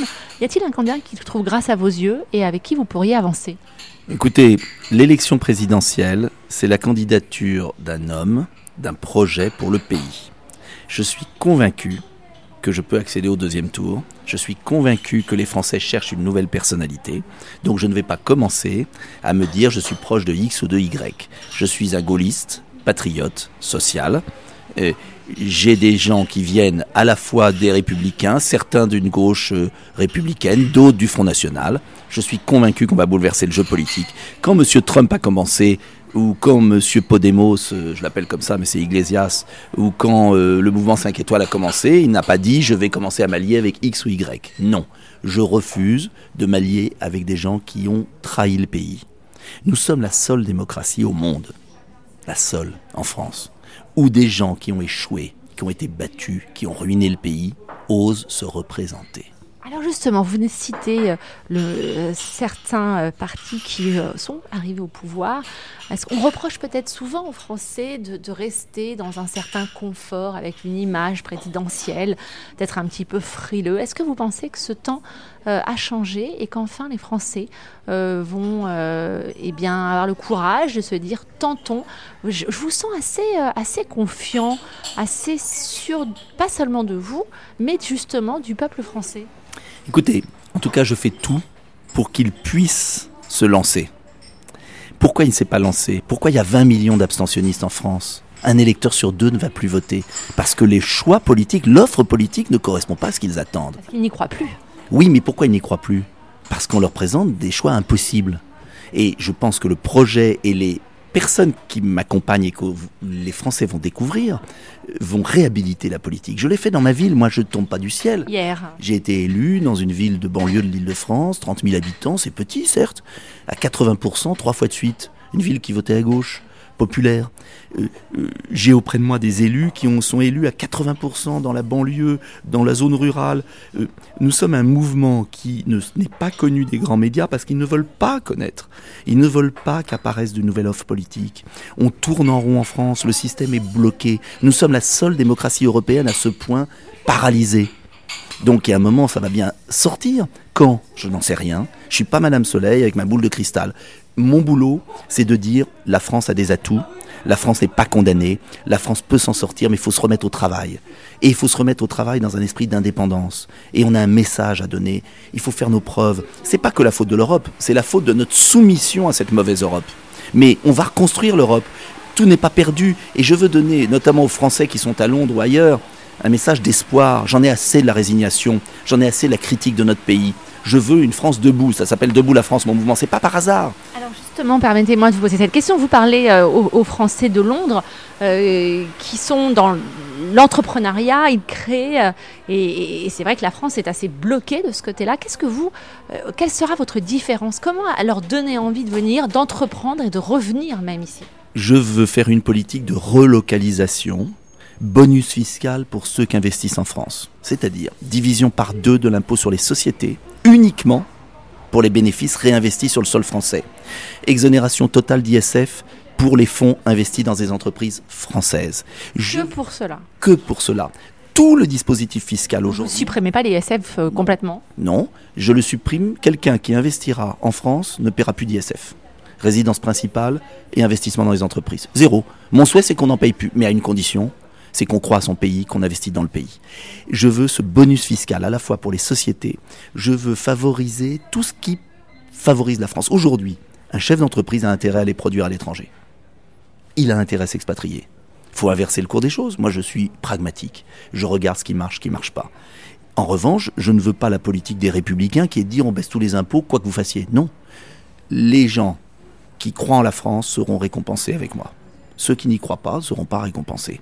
Et je crois que ça se fait dans beaucoup de pays, mais pas en France. Il faut croire à son pays, il faut une carotte, un bâton. De redevenir patriote Oui, patriotisme économique. Ça veut dire que notre pays a plein d'atouts. Nous sommes la première destination touristique mondiale, nous avons la troisième capacité scientifique, euh, nous avons un peuple intelligent, contrairement à ce qu'on dit. Nous avons des élites débiles qui ont abandonné le peuple, qui n'y croient plus. Ben, quand on ne croit plus à un peuple, c'est comme ses enfants. Si vous croyez pas dans votre adolescent en lui disant toute la journée qu'il est nul et qu'il n'y arrivera pas, il n'y arrivera pas. Et on a infantilisé les Français, on les a aliénés, on leur a fait croire qu'ils n'y arriveraient jamais. On les a aussi trop assistés. Je veux par exemple qu'on ne donne plus le RSA sans un travail une journée par semaine pour la collectivité. Vous savez, moi, c'est des choses simples. Je veux contrôler nos frontières. Je ne veux plus qu'on donne de prestations sociales aux étrangers qui s'installent en France. Pendant cinq ans comme le voulait Cameron. Parce que j'estime qu'on vient en France pour travailler, on ne vient pas en France pour profiter des aides. Euh, je veux des choses simples, du bon sens, la majorité silencieuse. Et si on remettait déjà ce cadre, je veux qu'à l'école on apprenne à lire, à écrire. Oh, c'est curieux. Euh, je veux que des choses très simples. Et je peux vous assurer que si on remettait en place ce cadre d'action, je suis certain que le peuple français se réveillerait. Qu'allez-vous dire à... Allez, on, va... Supposons que vous êtes président. Comment serez-vous face à Angela Merkel? Votre rapport à l'Allemagne est assez tendu. Non, je dirais à Angela Merkel, c'est fini la soumission. Vous n'êtes pas ma patronne. Et j'ai beaucoup de respect pour l'Allemagne. Nous avons ensemble à bâtir un partenariat. Mais ce partenariat, il est d'égal à égal. Donc le temps où l'Europe est dirigée par Madame Merkel, c'est fini. Cela veut dire très clairement, vous avez le droit de prendre un million de migrants chez vous si vous en avez envie. Mais moi, je rétablis les frontières parce que je ne veux pas que ces migrants viennent chez moi. Vous avez le droit de faire du travail détaché et d'exploiter les Polonais à 3 euros de l'heure. Mais moi, j'ai une jeunesse dans mes quartiers, j'ai des enfants à nourrir et je ne veux pas de ça. Euh, euh, vous avez le droit de mener la politique que vous voulez, mais moi, je mène la politique que je veux dans mon pays parce que j'ai un pays avec du chômage, avec une jeunesse dans les quartiers. Nous sommes la seule pays d'Europe qui a une forte démographie, avec l'Irlande je dois nourrir les enfants français. Elle a travaillé avec, même aux côtés de Nicolas Sarkozy et de François Hollande. Euh, vous pensez honnêtement que euh, ce discours pourra faire fléchir euh, Angela Merkel? Oui, parce que la France est un grand pays. La Grande-Bretagne vient de sortir, vous savez, la France peut s'en aller aussi. Et puis l'Allemagne restera toute seule. Déjà, les Hongrois ne veulent plus en entendre parler, les Polonais. Ça suffit. L'Europe, c'est pas la domination d'un pays sur un autre. L'Europe, c'est le travail en commun. En revanche, je proposerai à Madame Merkel des projets communs. Je proposerai la lutte contre le cancer, que nos industries pharmaceutiques s'allient, comme pour Airbus. Je proposerai un grand plan pour le développement de l'Afrique, parce que je veux des frontières nationales, mais je veux aussi qu'on traite la cause, c'est-à-dire la pauvreté en Afrique. Je proposerai à Madame Merkel des partenariats industriels. Euh, je ne suis pas dans le rejet de l'Allemagne. Je suis dans le rejet de la soumission française à une Europe qui nous met dans le mur. Vous, défendez les valeurs du général de Gaulle, la France, ce pays fort et pays accueillant. Ça a toujours été ce modèle-là, la France. Euh, pourquoi euh, changer justement sur cette politique par rapport aux réfugiés?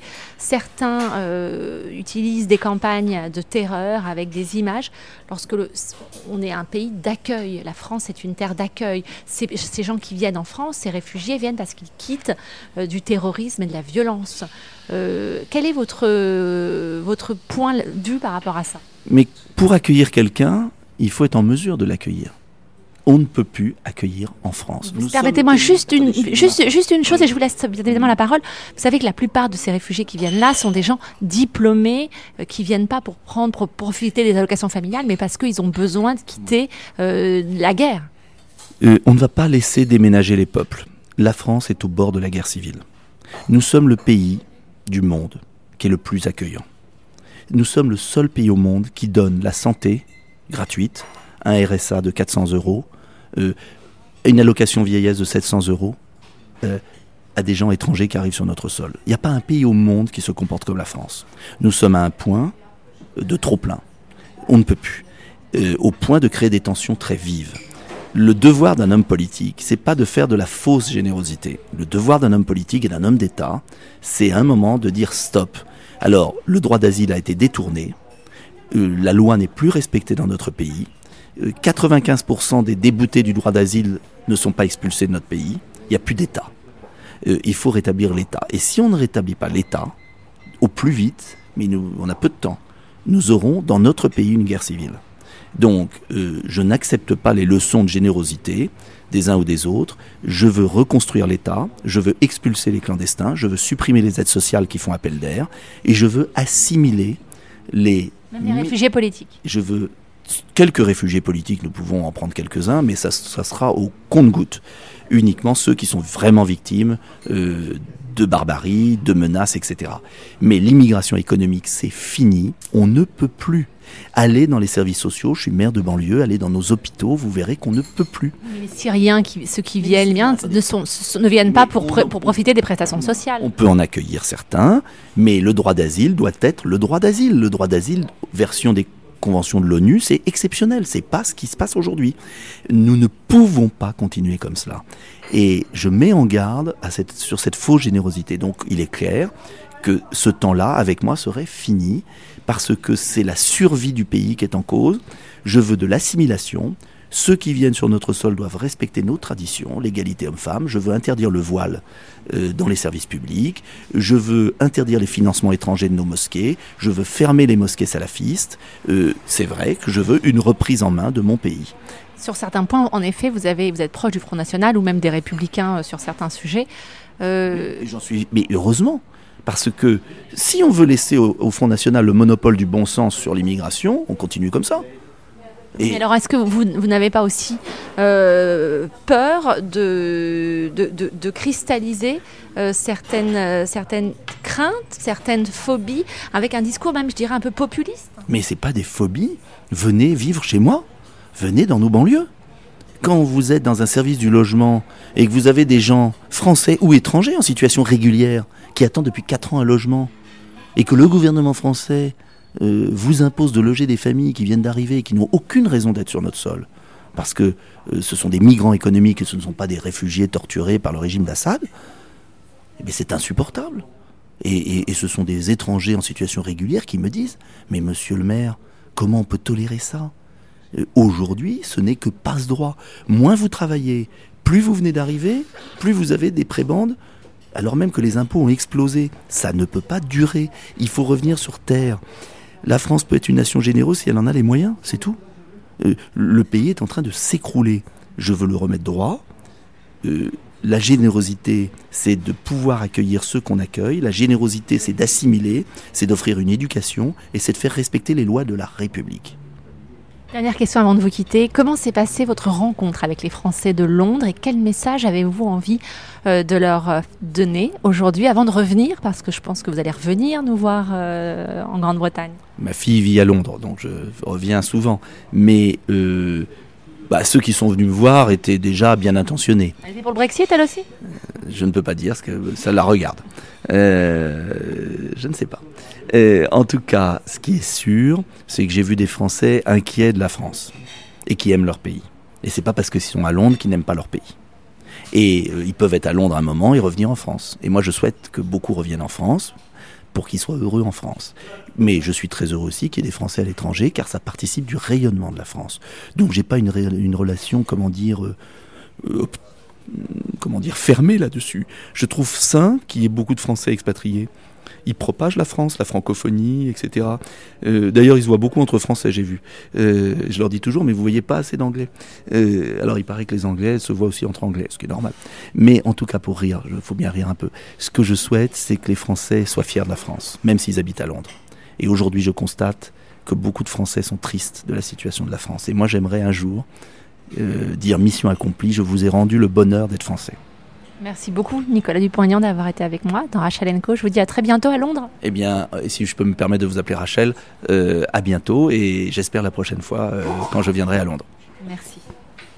J'ai le plaisir de recevoir une artiste féminine qui a un talent incroyable.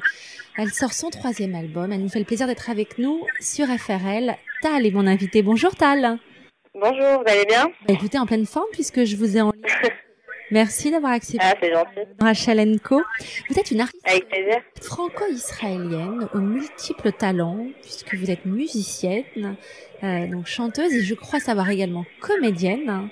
et vous nous sortez un, un, un, un, extrait de ce nouvel album, Are We Awake euh, Est-ce que vous pouvez expliquer aux auditeurs de French Radio London ce qui vous a donné envie d'écrire euh, cet album? Je crois avoir entendu que c'était après les événements, les attentats à Paris. Euh, mhm. ça, a eu une résonance euh, pour beaucoup, beaucoup de monde euh, à travers justement le monde. Et vous, en tant qu'artiste, vous avez décidé de vous exprimer sur ce sujet. Alors, c'est pas forcément que sur ce sujet, mais c'est c'est un tout. En fait, c'est un peu j'ai ressenti un mal-être comme beaucoup de gens euh, sur euh, sur euh, comment dire l'impuissance qu'on pense avoir de, devant tout ce qui se passe dans le monde.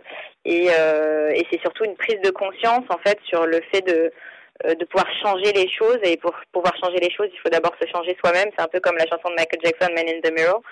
L'homme devant le miroir qui doit se changer lui avant tout. Et, euh, et, voilà, il y a aussi un message de pour rassembler le maximum de personnes et pour montrer que voilà qu'il faut se, se serrer les coudes ensemble et, avancer ensemble, voilà, dans le dans le bon chemin. Vous êtes, euh, vous êtes toute jeune, hein, permettez-moi de le, souligner, et pourtant on sent euh, mhm. une maturité euh, chez vous, et, et c'est quand même un petit conte de fait ce qui vous arrive, parce que je crois que vos parents sont des, des artistes, des musiciens, vous avez toujours voulu faire ce métier, euh, mhm. comment comment euh, aujourd'hui vous gérez votre euh, votre métier de, bah, de musicienne? Vous êtes auteur, compositeur, interprète? comment je le gère? Bah, C'est vrai que je viens d'une famille assez modeste et, et simple, donc je pense que c'est c'est ce qui fait que, que, je garde les pieds sur terre et, et que je garde une vie assez simple malgré le, le, le succès. Euh, donc, euh, donc voilà, mes parents m'ont inculqué ça et, et oui, peut-être que je suis euh, mature pour mon âge. Effectivement, je suis jeune, mais c'est vrai qu'avec ma mère, on, on a toujours beaucoup parlé depuis très très très jeune sur la vie, sur la spiritualité, sur le positivisme et tout ça. Donc voilà, c'est des choses qui sont en moi et que j'ai envie de, véhiculer à travers mes chansons, à travers mes messages qui sont toujours d'ailleurs positifs. Donc euh, voilà, j'ai toujours ressenti. Euh, Quand on vous écoute, on n'a qu'une envie, c'est de chanter, c'est de danser, euh, avec une énergie mais incroyable. Merci. Non, non, mais c'est vrai. Vous êtes quand on vous voit même sur scène pendant un concert, faites partie de la troupe des Enfoirés. quand vous êtes sur un plateau télé, vous êtes solaire, vous êtes lumineuse. Alors je ne sais pas si c'est votre côté israélien, vous êtes une artiste franco-israélienne. ça doit être ça aussi. euh, aussi, après, je, me suis toujours sentie citoyenne du monde depuis toute petite. D'ailleurs, c'est pour ça que mes amis euh, euh, sont, sont, très différents. Au niveau des cultures. J'adore mélanger les cultures, c'est quelque chose qui me fascine. C'est pour ça que j'aime voyager aussi. J'adore voilà découvrir euh, différents endroits, différentes cultures, apprendre. Et, et c'est ça qui, qui, qui m'enrichit. Donc, donc voilà. quelles sont vos influences euh, musicalement? Je sais que vous aimez Alicia Keys. c'est ce nouvel album euh, alors on dit souvent, alors moi je vais être très honnête avec vous, je l'ai pas encore écouté, il sort bientôt. J'ai écouté le, le, le, single que, que, que, les auditeurs peuvent se procurer, euh, extrait de l'album. Euh, je connais les autres, je connais vos chansons, je chante beaucoup parce que j'ai des nièces qui euh, qui sont euh, fans de Tal, donc, donc on, vous écoute en famille. ce nouvel album, quelles sont vos influences? Dites-nous tout. Alors sur cet album déjà j'ai construit mon propre studio chez moi donc euh, je co-réalise tout l'album avec euh, avec mon équipe.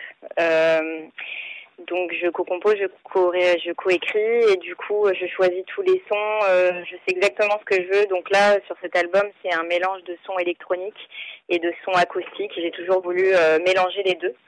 Euh, il y a un peu plus de, de, mes influences ethniques aussi dans cet album, donc qui me ressemble le plus dans le côté plus, euh, voilà, où je, je rajoute des, des, percussions, où euh, voilà, on va entendre des univers un peu musique du monde, mais que ça reste, ça reste moderne avec les, les sonorités d'aujourd'hui. donc c'est tout ce mélange là et euh, voilà et puis ça me ressemble ça me ressemble vraiment euh, par rapport à, à ce que j'écoute parce que j'ai toujours été assez éclectique dans mes goûts donc euh, donc, euh, donc voilà, c'est un, un, vrai mélange, un vrai melting. On, on, on entend souvent que l'industrie du disque est saturée, c'est compliqué aujourd'hui euh, quand on est un artiste à exister. Et eh ben moi j'ai le sentiment, euh, alors peut-être que c'est votre bonne étoile encore une fois, que pour vous les choses se font assez naturellement. Même quand euh, vous participez à une émission de télé, euh, je crois Danse avec les stars il y a quelque temps, euh, vous avez euh, été une des chouchoutes du public, qui a été très déçue d'ailleurs à, votre sortie de l'émission. Vous voyez aller beaucoup plus loin. Euh, Est-ce que c'est votre manière aussi d'envisager la vie et du coup de d'aborder votre métier qui nous semble, euh, en tout cas, euh, être assez naturel, spontané, et du coup ça marche et on n'a pas le sentiment que la crise soit passée du côté de Chetal euh, bah, Effectivement, c'est comme vous dites très naturel dans le sens où je, suis moi-même euh, tout le temps, euh, que ce soit en télé, euh, sur scène, dans la vie en règle générale, de toute la vie de tous les jours. donc je pense que les gens le ressentent, comme vous dites, voilà, ils ressentent cette sincérité, cette cette ce côté simple et, et, aussi accessible parce que je suis assez accessible par rapport à mes fans aussi, parce que je suis vraiment reconnaissante euh, d'avoir des fans aujourd'hui, c'est pas donné à tout le monde et, euh, c'est une chance. C'est grâce à eux que je suis là aujourd'hui. Donc euh, j'essaie d'être en, en, connexion avec eux le maximum à travers les réseaux sociaux. donc voilà. Donc pour moi, la musique, enfin mon métier déjà, c'est ma passion. Donc j'ai la chance de vivre de ma passion et, et la chance d'avoir un public qui me suit et qui me soutienne et et voilà, et c'est un partage, j'aime le partage, j'aime j'aime voilà procurer le bonheur euh, aux gens euh, sur scène. Euh, c'est, je suis comme ça, en fait, je suis comme ça naturellement, donc je, je, je ne joue pas un jeu. C'est, c'est, c'est tout simplement quelque chose de, de pas calculé, de voilà. Alors, ce nouvel album sort dans quelques semaines pour la rentrée. Est-ce que vous avez prévu des dates de concert? J'imagine car quand on est une artiste, là où on, sent, on se sent le mieux, c'est sur la scène, à la rencontre de son public. Ouais, carrément. oui, je commence la tournée en février 2017. Euh, donc, euh, donc voilà, il y a une quarantaine de dates déjà annoncées. Vous pouvez regarder sur euh, sur internet. Et puis euh, il y a l'Olympia de fois. Alors j'aimerais beaucoup passer à Londres. Pour l'instant c'est pas prévu, mais euh, mais j'aimerais beaucoup passer à Londres. déjà j'adore Londres parce que je suis une je suis une fan de shopping. Donc je viens quand je viens à Londres, je voilà, je j'aime beaucoup faire les magasins là-bas parce qu'ils ont le sens de, de de la mode que enfin j'aime beaucoup le style londonien donc donc voilà, mais j'aimerais beaucoup, j'aimerais beaucoup. J'espère en tout cas euh, que, que, je vais pouvoir vous annoncer euh, bientôt une date.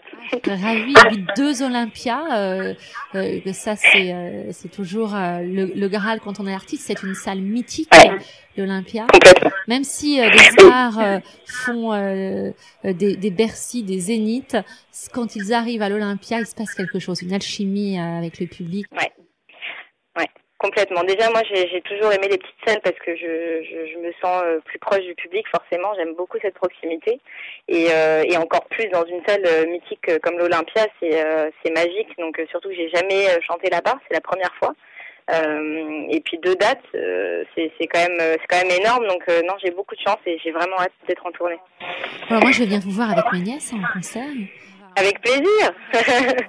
On pourra se voir en backstage si vous voulez aussi. Ah, avec plaisir. Ça, je, je, rencontre vos, vos nièces. Merci Tal euh, d'avoir accepté d'être avec nous. Vous êtes notre invité euh, dès que vous êtes de passage à Londres. Je vous donnerai quelques très bonnes adresses shopping. On ira ensemble. Je suis une fille. Yes, ça marche. En attendant, je suggère et je conseille à tous mes auditeurs d'écouter votre nouveau single Are We Awake? Et, euh, et, on va attendre impatiemment la sortie de ce nouvel album. Euh, et, et, merci encore, vu les temps qui courent. Merci à vous. Chaleur, cette musique et, euh, et je pense que euh, sur les plages, au bord des piscines euh, ou même à la maison, ils vont être très très nombreux à, à, à écouter Tal tout l'été. Merci encore d'avoir été. Merci à vous, c'est gentil. Merci beaucoup. À bientôt. Nous avons le plaisir de recevoir sur notre antenne Robert Zarader, président de Equation Co, qui est une agence de conseil en communication. Et avec lui, nous allons euh, commenter notamment l'actualité. Bonjour Robert Zarader. Bonjour. Merci d'avoir accepté d'être dans Rachel Co. Vous voyez, nous avons un point commun. Co. Exactement, le ENCO. Nous allons, si vous le voulez bien, euh, parler de, de, de communication euh, ensemble, euh, et notamment sur le travail des politiques. Mais j'aimerais avoir votre sentiment. Angleterre euh, oblige. Nous sommes à Londres. euh, notre radio est à Londres. Qu'avez-vous euh, Quel est votre regard sur la décision des Britanniques et leur choix d'avoir dit non euh, et d'avoir décidé de divorcer avec l'Union européenne D'abord, eux, ils ont effectivement mis fin au ENCO.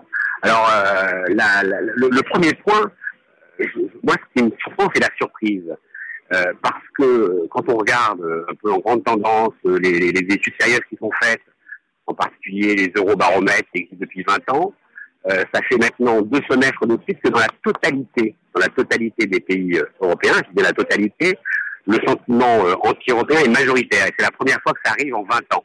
Donc, Aujourd'hui, on peut comprendre qu'il y a euh, effectivement une faillite de la de la pédagogie, de ce qu'apporte euh, en grande partie euh, l'Europe au pays et, et, la communauté européenne aux pays qui la qui la composent. Donc ça, c'est un point qui est qui est essentiel.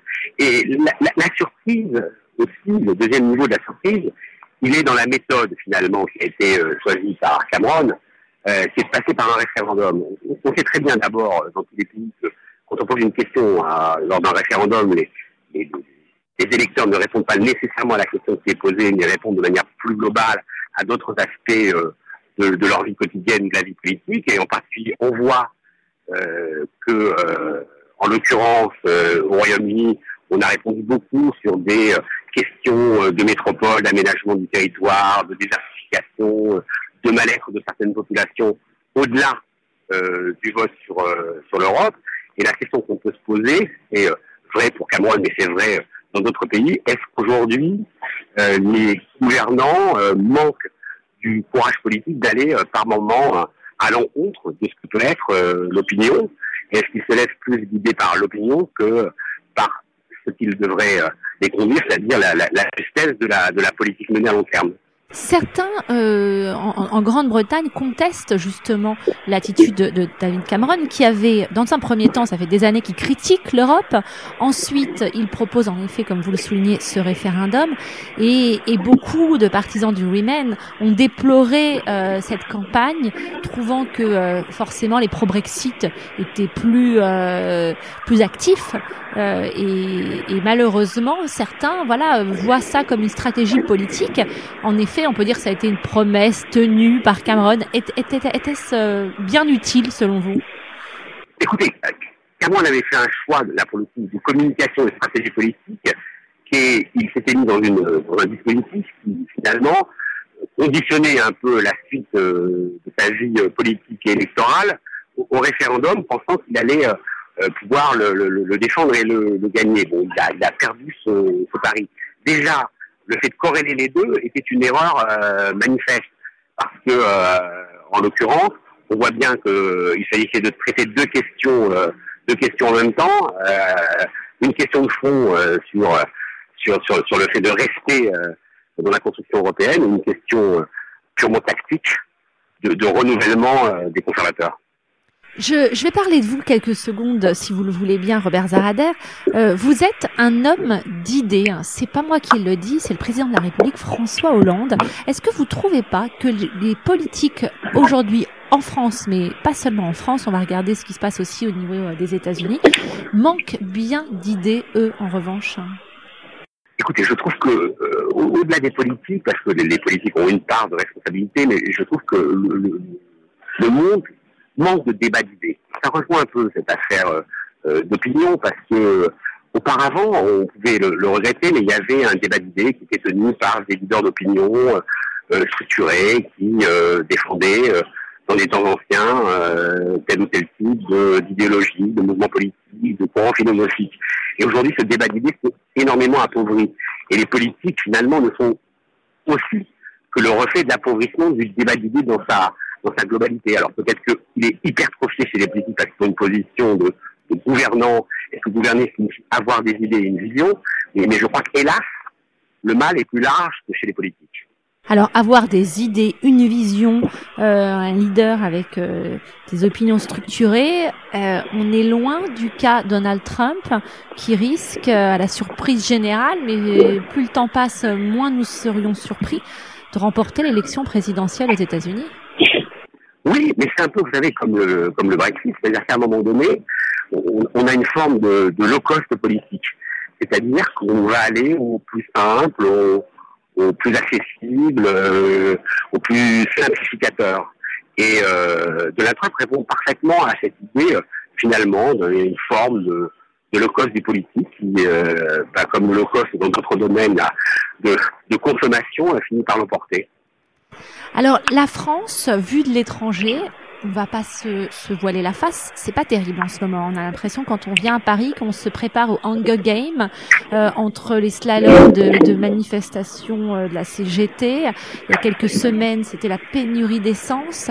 Euh, les grèves, euh, alors c'est formidable d'avoir le droit de, de manifester, euh, mais en termes d'image et d'économie, ça plombe un pays. Qu'est-ce que, quelle vision vous avez et qu'est-ce que vous avez envie de dire à ceux qui nous regardent de l'étranger, qui vous écoutent notamment sur FRL Alors, en termes d'image, on ne peut que constater ce que vous dites. Après, dans la dans la réalité, euh, on constate aussi c'est qu'on est, euh, s'agissant euh, par exemple du comportement des, des, syndicats qui manifestent quand même dans un, encore dans un village gaulois, c'est-à-dire qu'on on regarde beaucoup, beaucoup, et on regarde beaucoup de nombril, euh, sans beaucoup regarder le, reste du monde et le reste de la société. Ça, c'est le, premier aspect. Et, ça, c'est assez déplorable. La réalité économique, je serais plus euh, nuancé. Euh, je pense que sans euh, paraphraser le président de la République, dire que, que ça va mieux, c'est vrai que la réalité économique est un peu meilleure et que euh, malgré tout, l'image qui est donnée aujourd'hui des manifestations, euh, des grèves, du blocage des, des stations essence, effectivement, est en décalage par rapport à la réalité économique qui me semble quand même être un peu meilleure que ce qu'elle était il y a encore quelques mois. Comment se fait-il que la France, qui est un pays d'accueil, euh, j'ai interviewé il y a quelques, bah, hier d'ailleurs, hein, pas plus tard qu'hier, euh, notamment Jean-François Copé, Nicolas Dupont-Aignan, et, euh, et, tous reviennent sur le discours du général de Gaulle avec et, le cite en référence. Et, et, et, du coup, je leur rappelle forcément que la France a toujours été une terre d'accueil.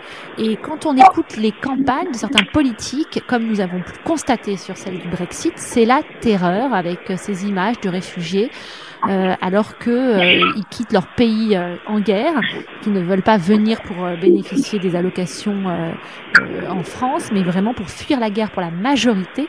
Comment se fait-il que la France se referme sur elle euh, au lieu d'encourager, au lieu d'être euh, euh, ce qu'elle a toujours été. Est-ce qu'on ne devrait pas changer, avoir un sursaut républicain, avoir envie d'encourager et la jeunesse et les moins jeunes à, retrouver ces, lettres de noblesse et ces valeurs qu'a toujours eu la France? Je crois que c'est en partie la faillite des, politiques que, que cette faiblesse aujourd'hui des valeurs qui sont portées, euh, d'abord parce qu'eux-mêmes, ils n'ont pas porté à titre personnel souvent de façon assez forte, et qu'aujourd'hui, ils cèdent eux aussi, euh, comme on l'évoquait pour le, Brexit, à une forme de dictature des, opinions qui fait que, euh, en l'occurrence, aujourd'hui, ils sont plus à la traîne euh, des opinions que qu'on avant-garde qui devrait être et les conduire effectivement à porter euh, ces valeurs, à porter des valeurs républicaines, à, porter tout simplement des valeurs qui sont humanistes, parce qu'on est dans des situations qui sont avant tout des situations de survie. Euh, et objectivement, euh, je crois, comme vous le dites, que les, gens ne sont pas là pour être assistés ou profiter de telle ou telle incantation. Ils sont là pour survivre. Alors, justement, rappelons euh, ces valeurs-là. C'est pour ça que je me suis permis de faire cette parenthèse euh, avec vous dans, cette émission. Euh, il, y a, également un sujet qui préoccupe forcément les Français et notamment ceux de l'étranger, comme nous en Grande-Bretagne. C'est les élections dans un an, à moins d'un an. Donc, on a la course là à la primaire pour ce qui est de, de, des Républicains. On peut se demander qui ne se présente pas d'ailleurs à cette course à la primaire du côté des Républicains. Chaque jour, un, un nouveau candidat se révèle. Euh, il va en être peut-être de même pour les socialistes.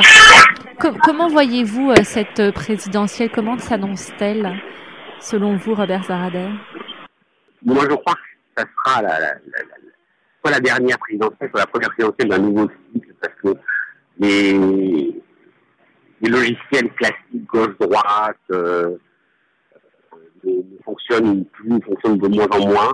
on voit bien qu'il y a une attente quand même de, de gens qui sont dans le mouvement, dans la réforme, dans la dynamique, parce que ça, ça existe aussi. Et puis des gens qui sont recroquevillés, euh, à gauche comme à droite, dans les, dans les deux camps, euh, sur euh, leurs avantages, sur des corporatismes. Et je crois que les Français euh, commencent à, à basculer dans cette compréhension que finalement, euh, il y a sans doute beaucoup plus de, de, de points communs entre telle ou telle politique de gauche et droite contre, contre certains du même camp, et qu'on risque de voir euh, pour la première fois euh, une, élection qui se joue sur une autre ligne de fracture que les lignes de fracture classiques. Euh, ça c'est le premier, le premier aspect. Et le deuxième aspect, euh, je crois que les primaires, euh, qui étaient partis d'une bonne idée, deviennent aussi un élément dangereux pour les démocraties parce que aujourd'hui en France, on a le sentiment que c'est la primaire républicaine d'adhérer le président de la République parce que tout porte à croire que celui qui gagnera la primaire républicaine sera euh, le futur président de, la République. Et je crois que c'est dommageable pour la, la démocratie. Donc il faut sans doute trouver une façon de gérer les, les, primaires euh, qui soient suffisamment euh, articulées au débat démocratique qui existe jusqu'à présent dans les sociétés euh, européenne. Les, journalistes en France, euh, depuis 48 euh, heures, s'affolent en annonçant que François Hollande est carrément en campagne, hein, qu'il, que ça ne serait tardé, en tout cas pour sa pour sa réélection peut-être euh, dans, dans, ses discours. Euh, on va on va faire un, un, petit un petit point sur la loi El Khomri qui a divisé au sein même du gouvernement. Le président de la République a été très ferme sur ce sujet. Euh, Est-ce que vous pensez aujourd'hui que les socialistes ont une possibilité de, euh, eh bien, de se rassembler, de se réunir, car encore une fois, il y a une vraie fracture entre socialistes. On voit euh, Manuel Valls est très décrié, Manuel Macron également. Euh, et le président de la République, euh, François Hollande, quand même, est en baisse perpétuelle dans les sondages je crois que l'idée que l'élection se fera euh, d'un côté ou de l'autre en réunissant son camp est, est, une idée qui aujourd'hui ne fonctionne plus. Elle ne fonctionne plus arithmétiquement parce qu'elle ne suffit plus. Donc il y a la présence du Front National et du tripartisme largement salé par du quadripartisme pour ajouter Mélenchon. Donc il faut aller plus loin que son camp. Et on va plus loin que son camp en étant plutôt euh, dans un regard, dans une analyse qui euh, oppose le mouvement, euh, la dynamique euh, à l'immobilisme, au conservatisme. Je pense que euh, vous avez raison, euh, la famille socialiste ne réunira pas, même, même si elle se réunissait, ça serait pas suffisant de toutes les façons aujourd'hui pour François Hollande pour un autre candidat de gauche en termes de présidentielle.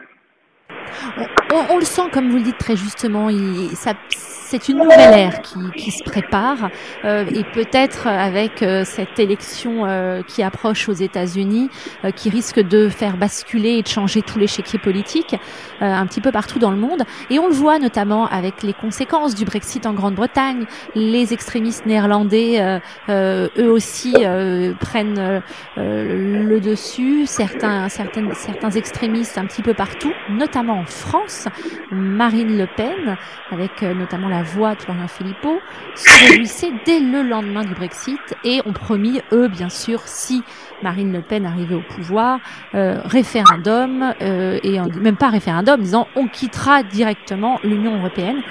Est-ce qu'on peut dire que là, en effet, il y a une véritable urgence pour ceux qui ne veulent pas voir le Front National arriver au pouvoir? C'est maintenant, car c'est pas 2022 où tout peut se jouer, mais en 2017, y a-t-il vraiment urgence, euh, selon vous, Robert Zarader Je crois qu'il y, a toujours, toujours urgence à s'opposer aux extrémismes euh, quand ils sont euh, de ceux que défend euh, Marine Le Pen. Il y a une urgence, qui existait avant.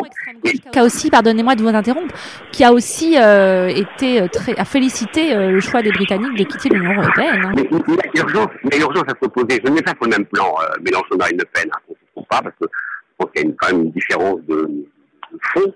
Mais après, sur le plan euh, des idées, il faut savoir s'opposer aux idées qu'on considère comme injustifiées, comme illégitimes et comme pouvant conduire le pays à sa faillite. Et des idées de cette nature-là, il y en a euh, effectivement euh, euh, à gauche, à l'extrême gauche, à droite, à l'extrême droite, et je crois qu'il faut s'y opposer.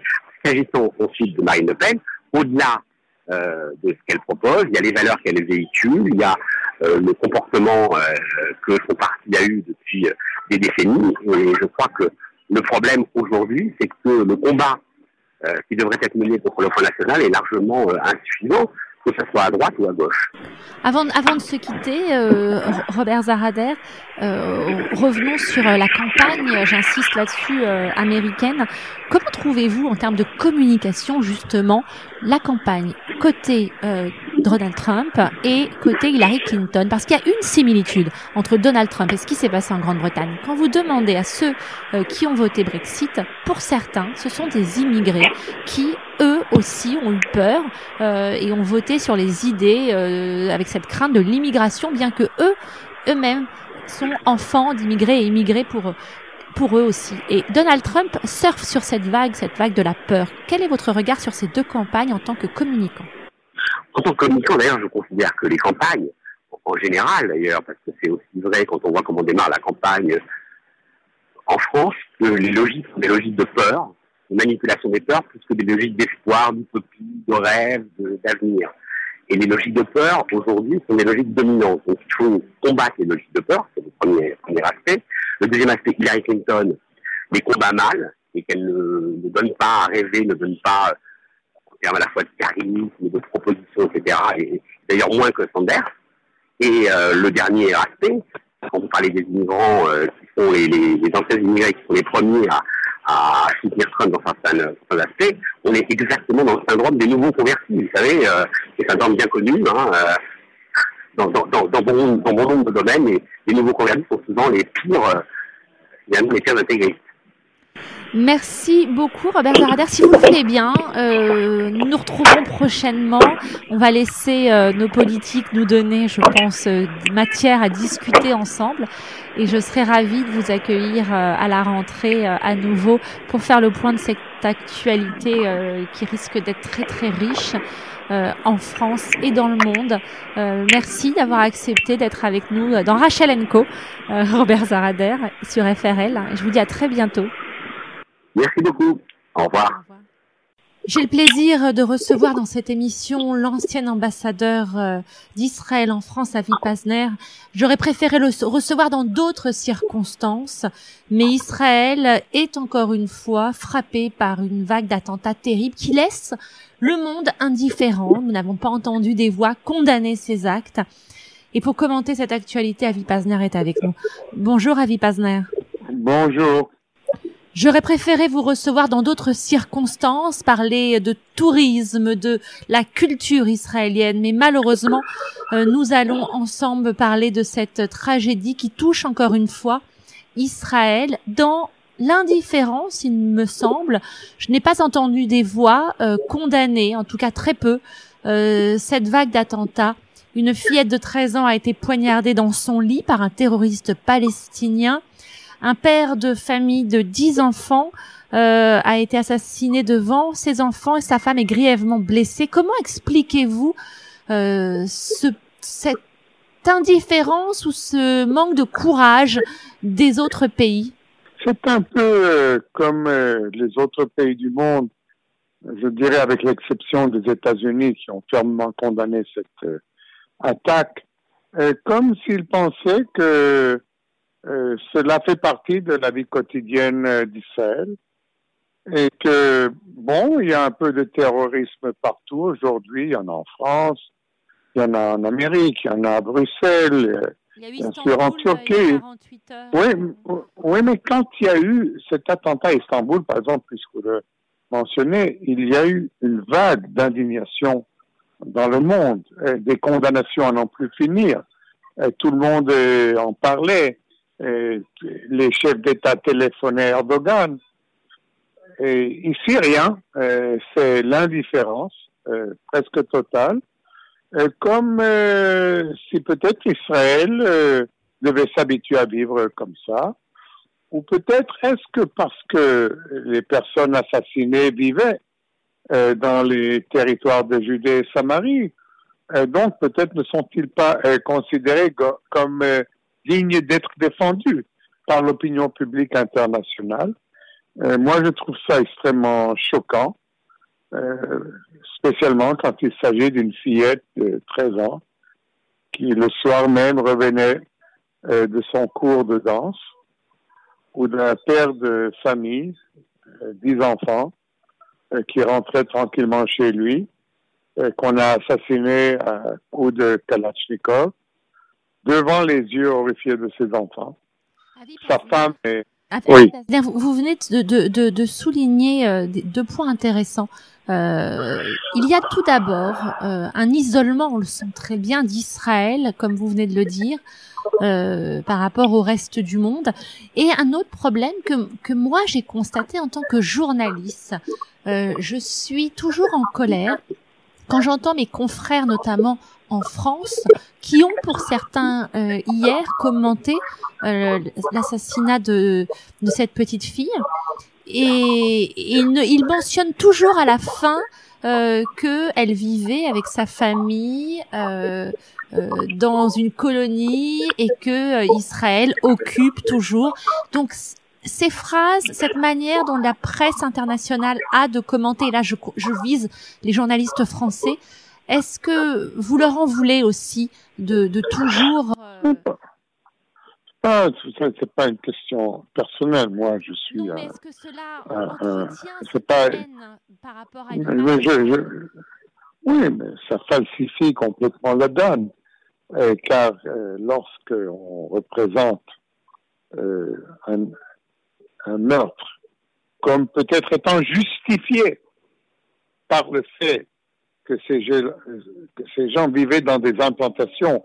Je n'utilise pas, vous le remarquez, le mot de colonie, car il ne s'agit pas de colonie, mais c'est des gens qui vivent dans des implantations israéliennes. C'est comme si peut-être le mérite-t-il un peu. Euh, en tout cas, euh, il n'y a pas de condamnation. C'est peut-être considéré euh, par beaucoup de vos collègues euh, comme étant peut-être un acte de résistance, malgré le fait que je n'ai pas vu dans aucune part du monde euh, un, mouvement de résistance qui tuait des enfants ou des vieillards, mais cela peut être considéré par certains de votre confrères euh, comme une justification pour ces actes terribles le fait que ces gens habitent en Judée et Samarie.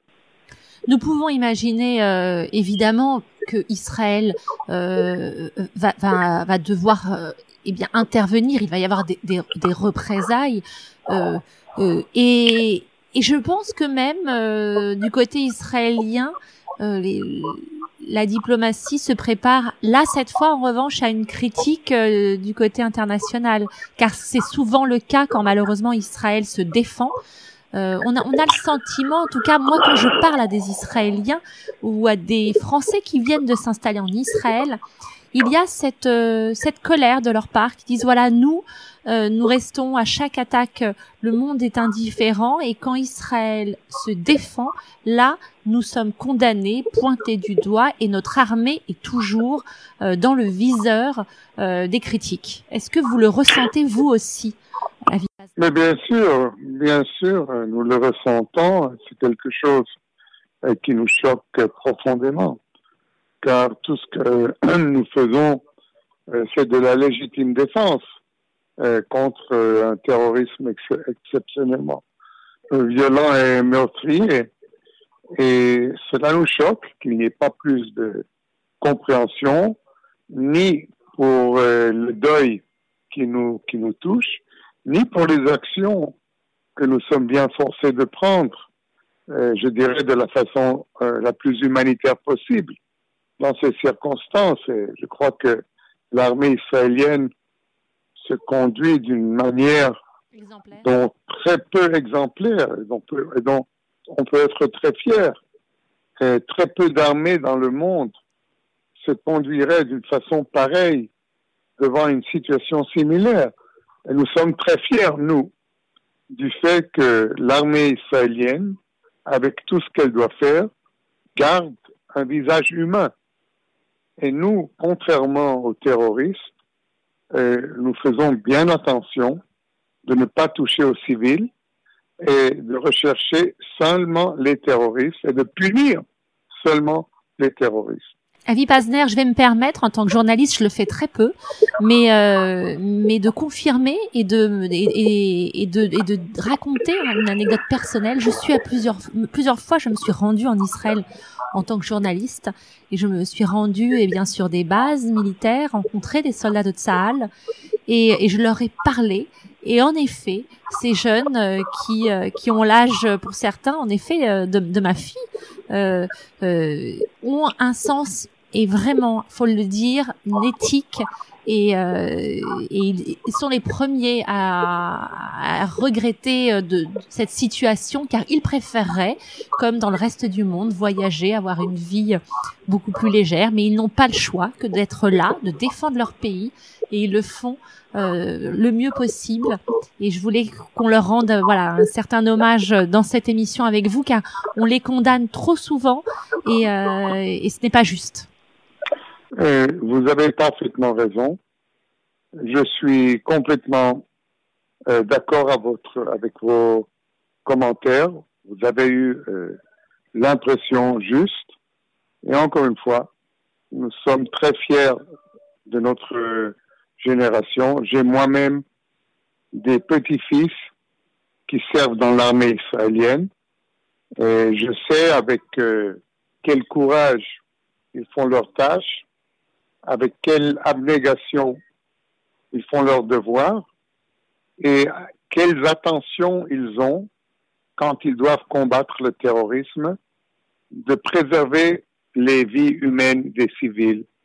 Et je suis extrêmement fier c'est là notre éducation, c'est ça l'exemple que nous avons donné. Et sur cela, euh, j'aimerais tout simplement conclure car j'ai d'autres euh, interviews en vous disant de continuer votre travail qui est important pour qu'on connaisse mieux Israël et ses réalités et pour qu'on comprenne que nous sommes un peuple assoiffé de paix qui ne demande rien de mieux de vivre tranquillement en sécurité avec nos voisins. Merci beaucoup Avi Pasner. Juste pour conclure, euh, une conférence sans Israéliens, sans Palestiniens pour la paix n'est absolument pas possible. Euh, Est-ce que vous pensez qu'enfin il va y avoir euh, une, un tour de table avec Israéliens et Palestiniens en face et non pas euh, eh bien euh, d'autres membres de la communauté internationale? Nous, nous avons été, euh, nous avons été coupés malheureusement. Euh, nous allons réessayer de joindre Avi Pazner euh, et si nous n'arrivons pas à le contacter, eh bien voilà, il a été, il a accepté. Ce n'était pas prévu. quelques secondes de nous accorder, voilà, cette interview. on va essayer de le recontacter et rester avec nous. Nous n'arrivons pas à joindre Avi Pazner, mais il nous l'a dit, il, il enchaîne les, les interviews.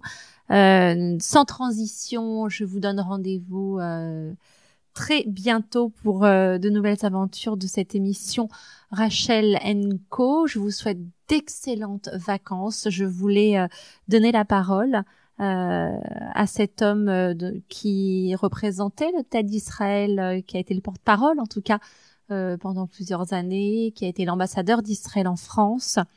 Et je voulais commenter avec lui cette actualité en espérant et bien que la douceur euh, vous accompagne pour cet été, que nous n'ayons pas de mauvaises nouvelles, que l'actualité soit douce.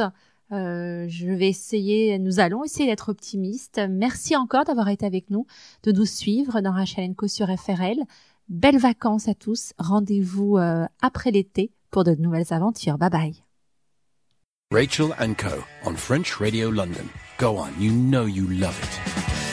Rachel Co vous est proposé par Maille. Maille, l'âme de la table.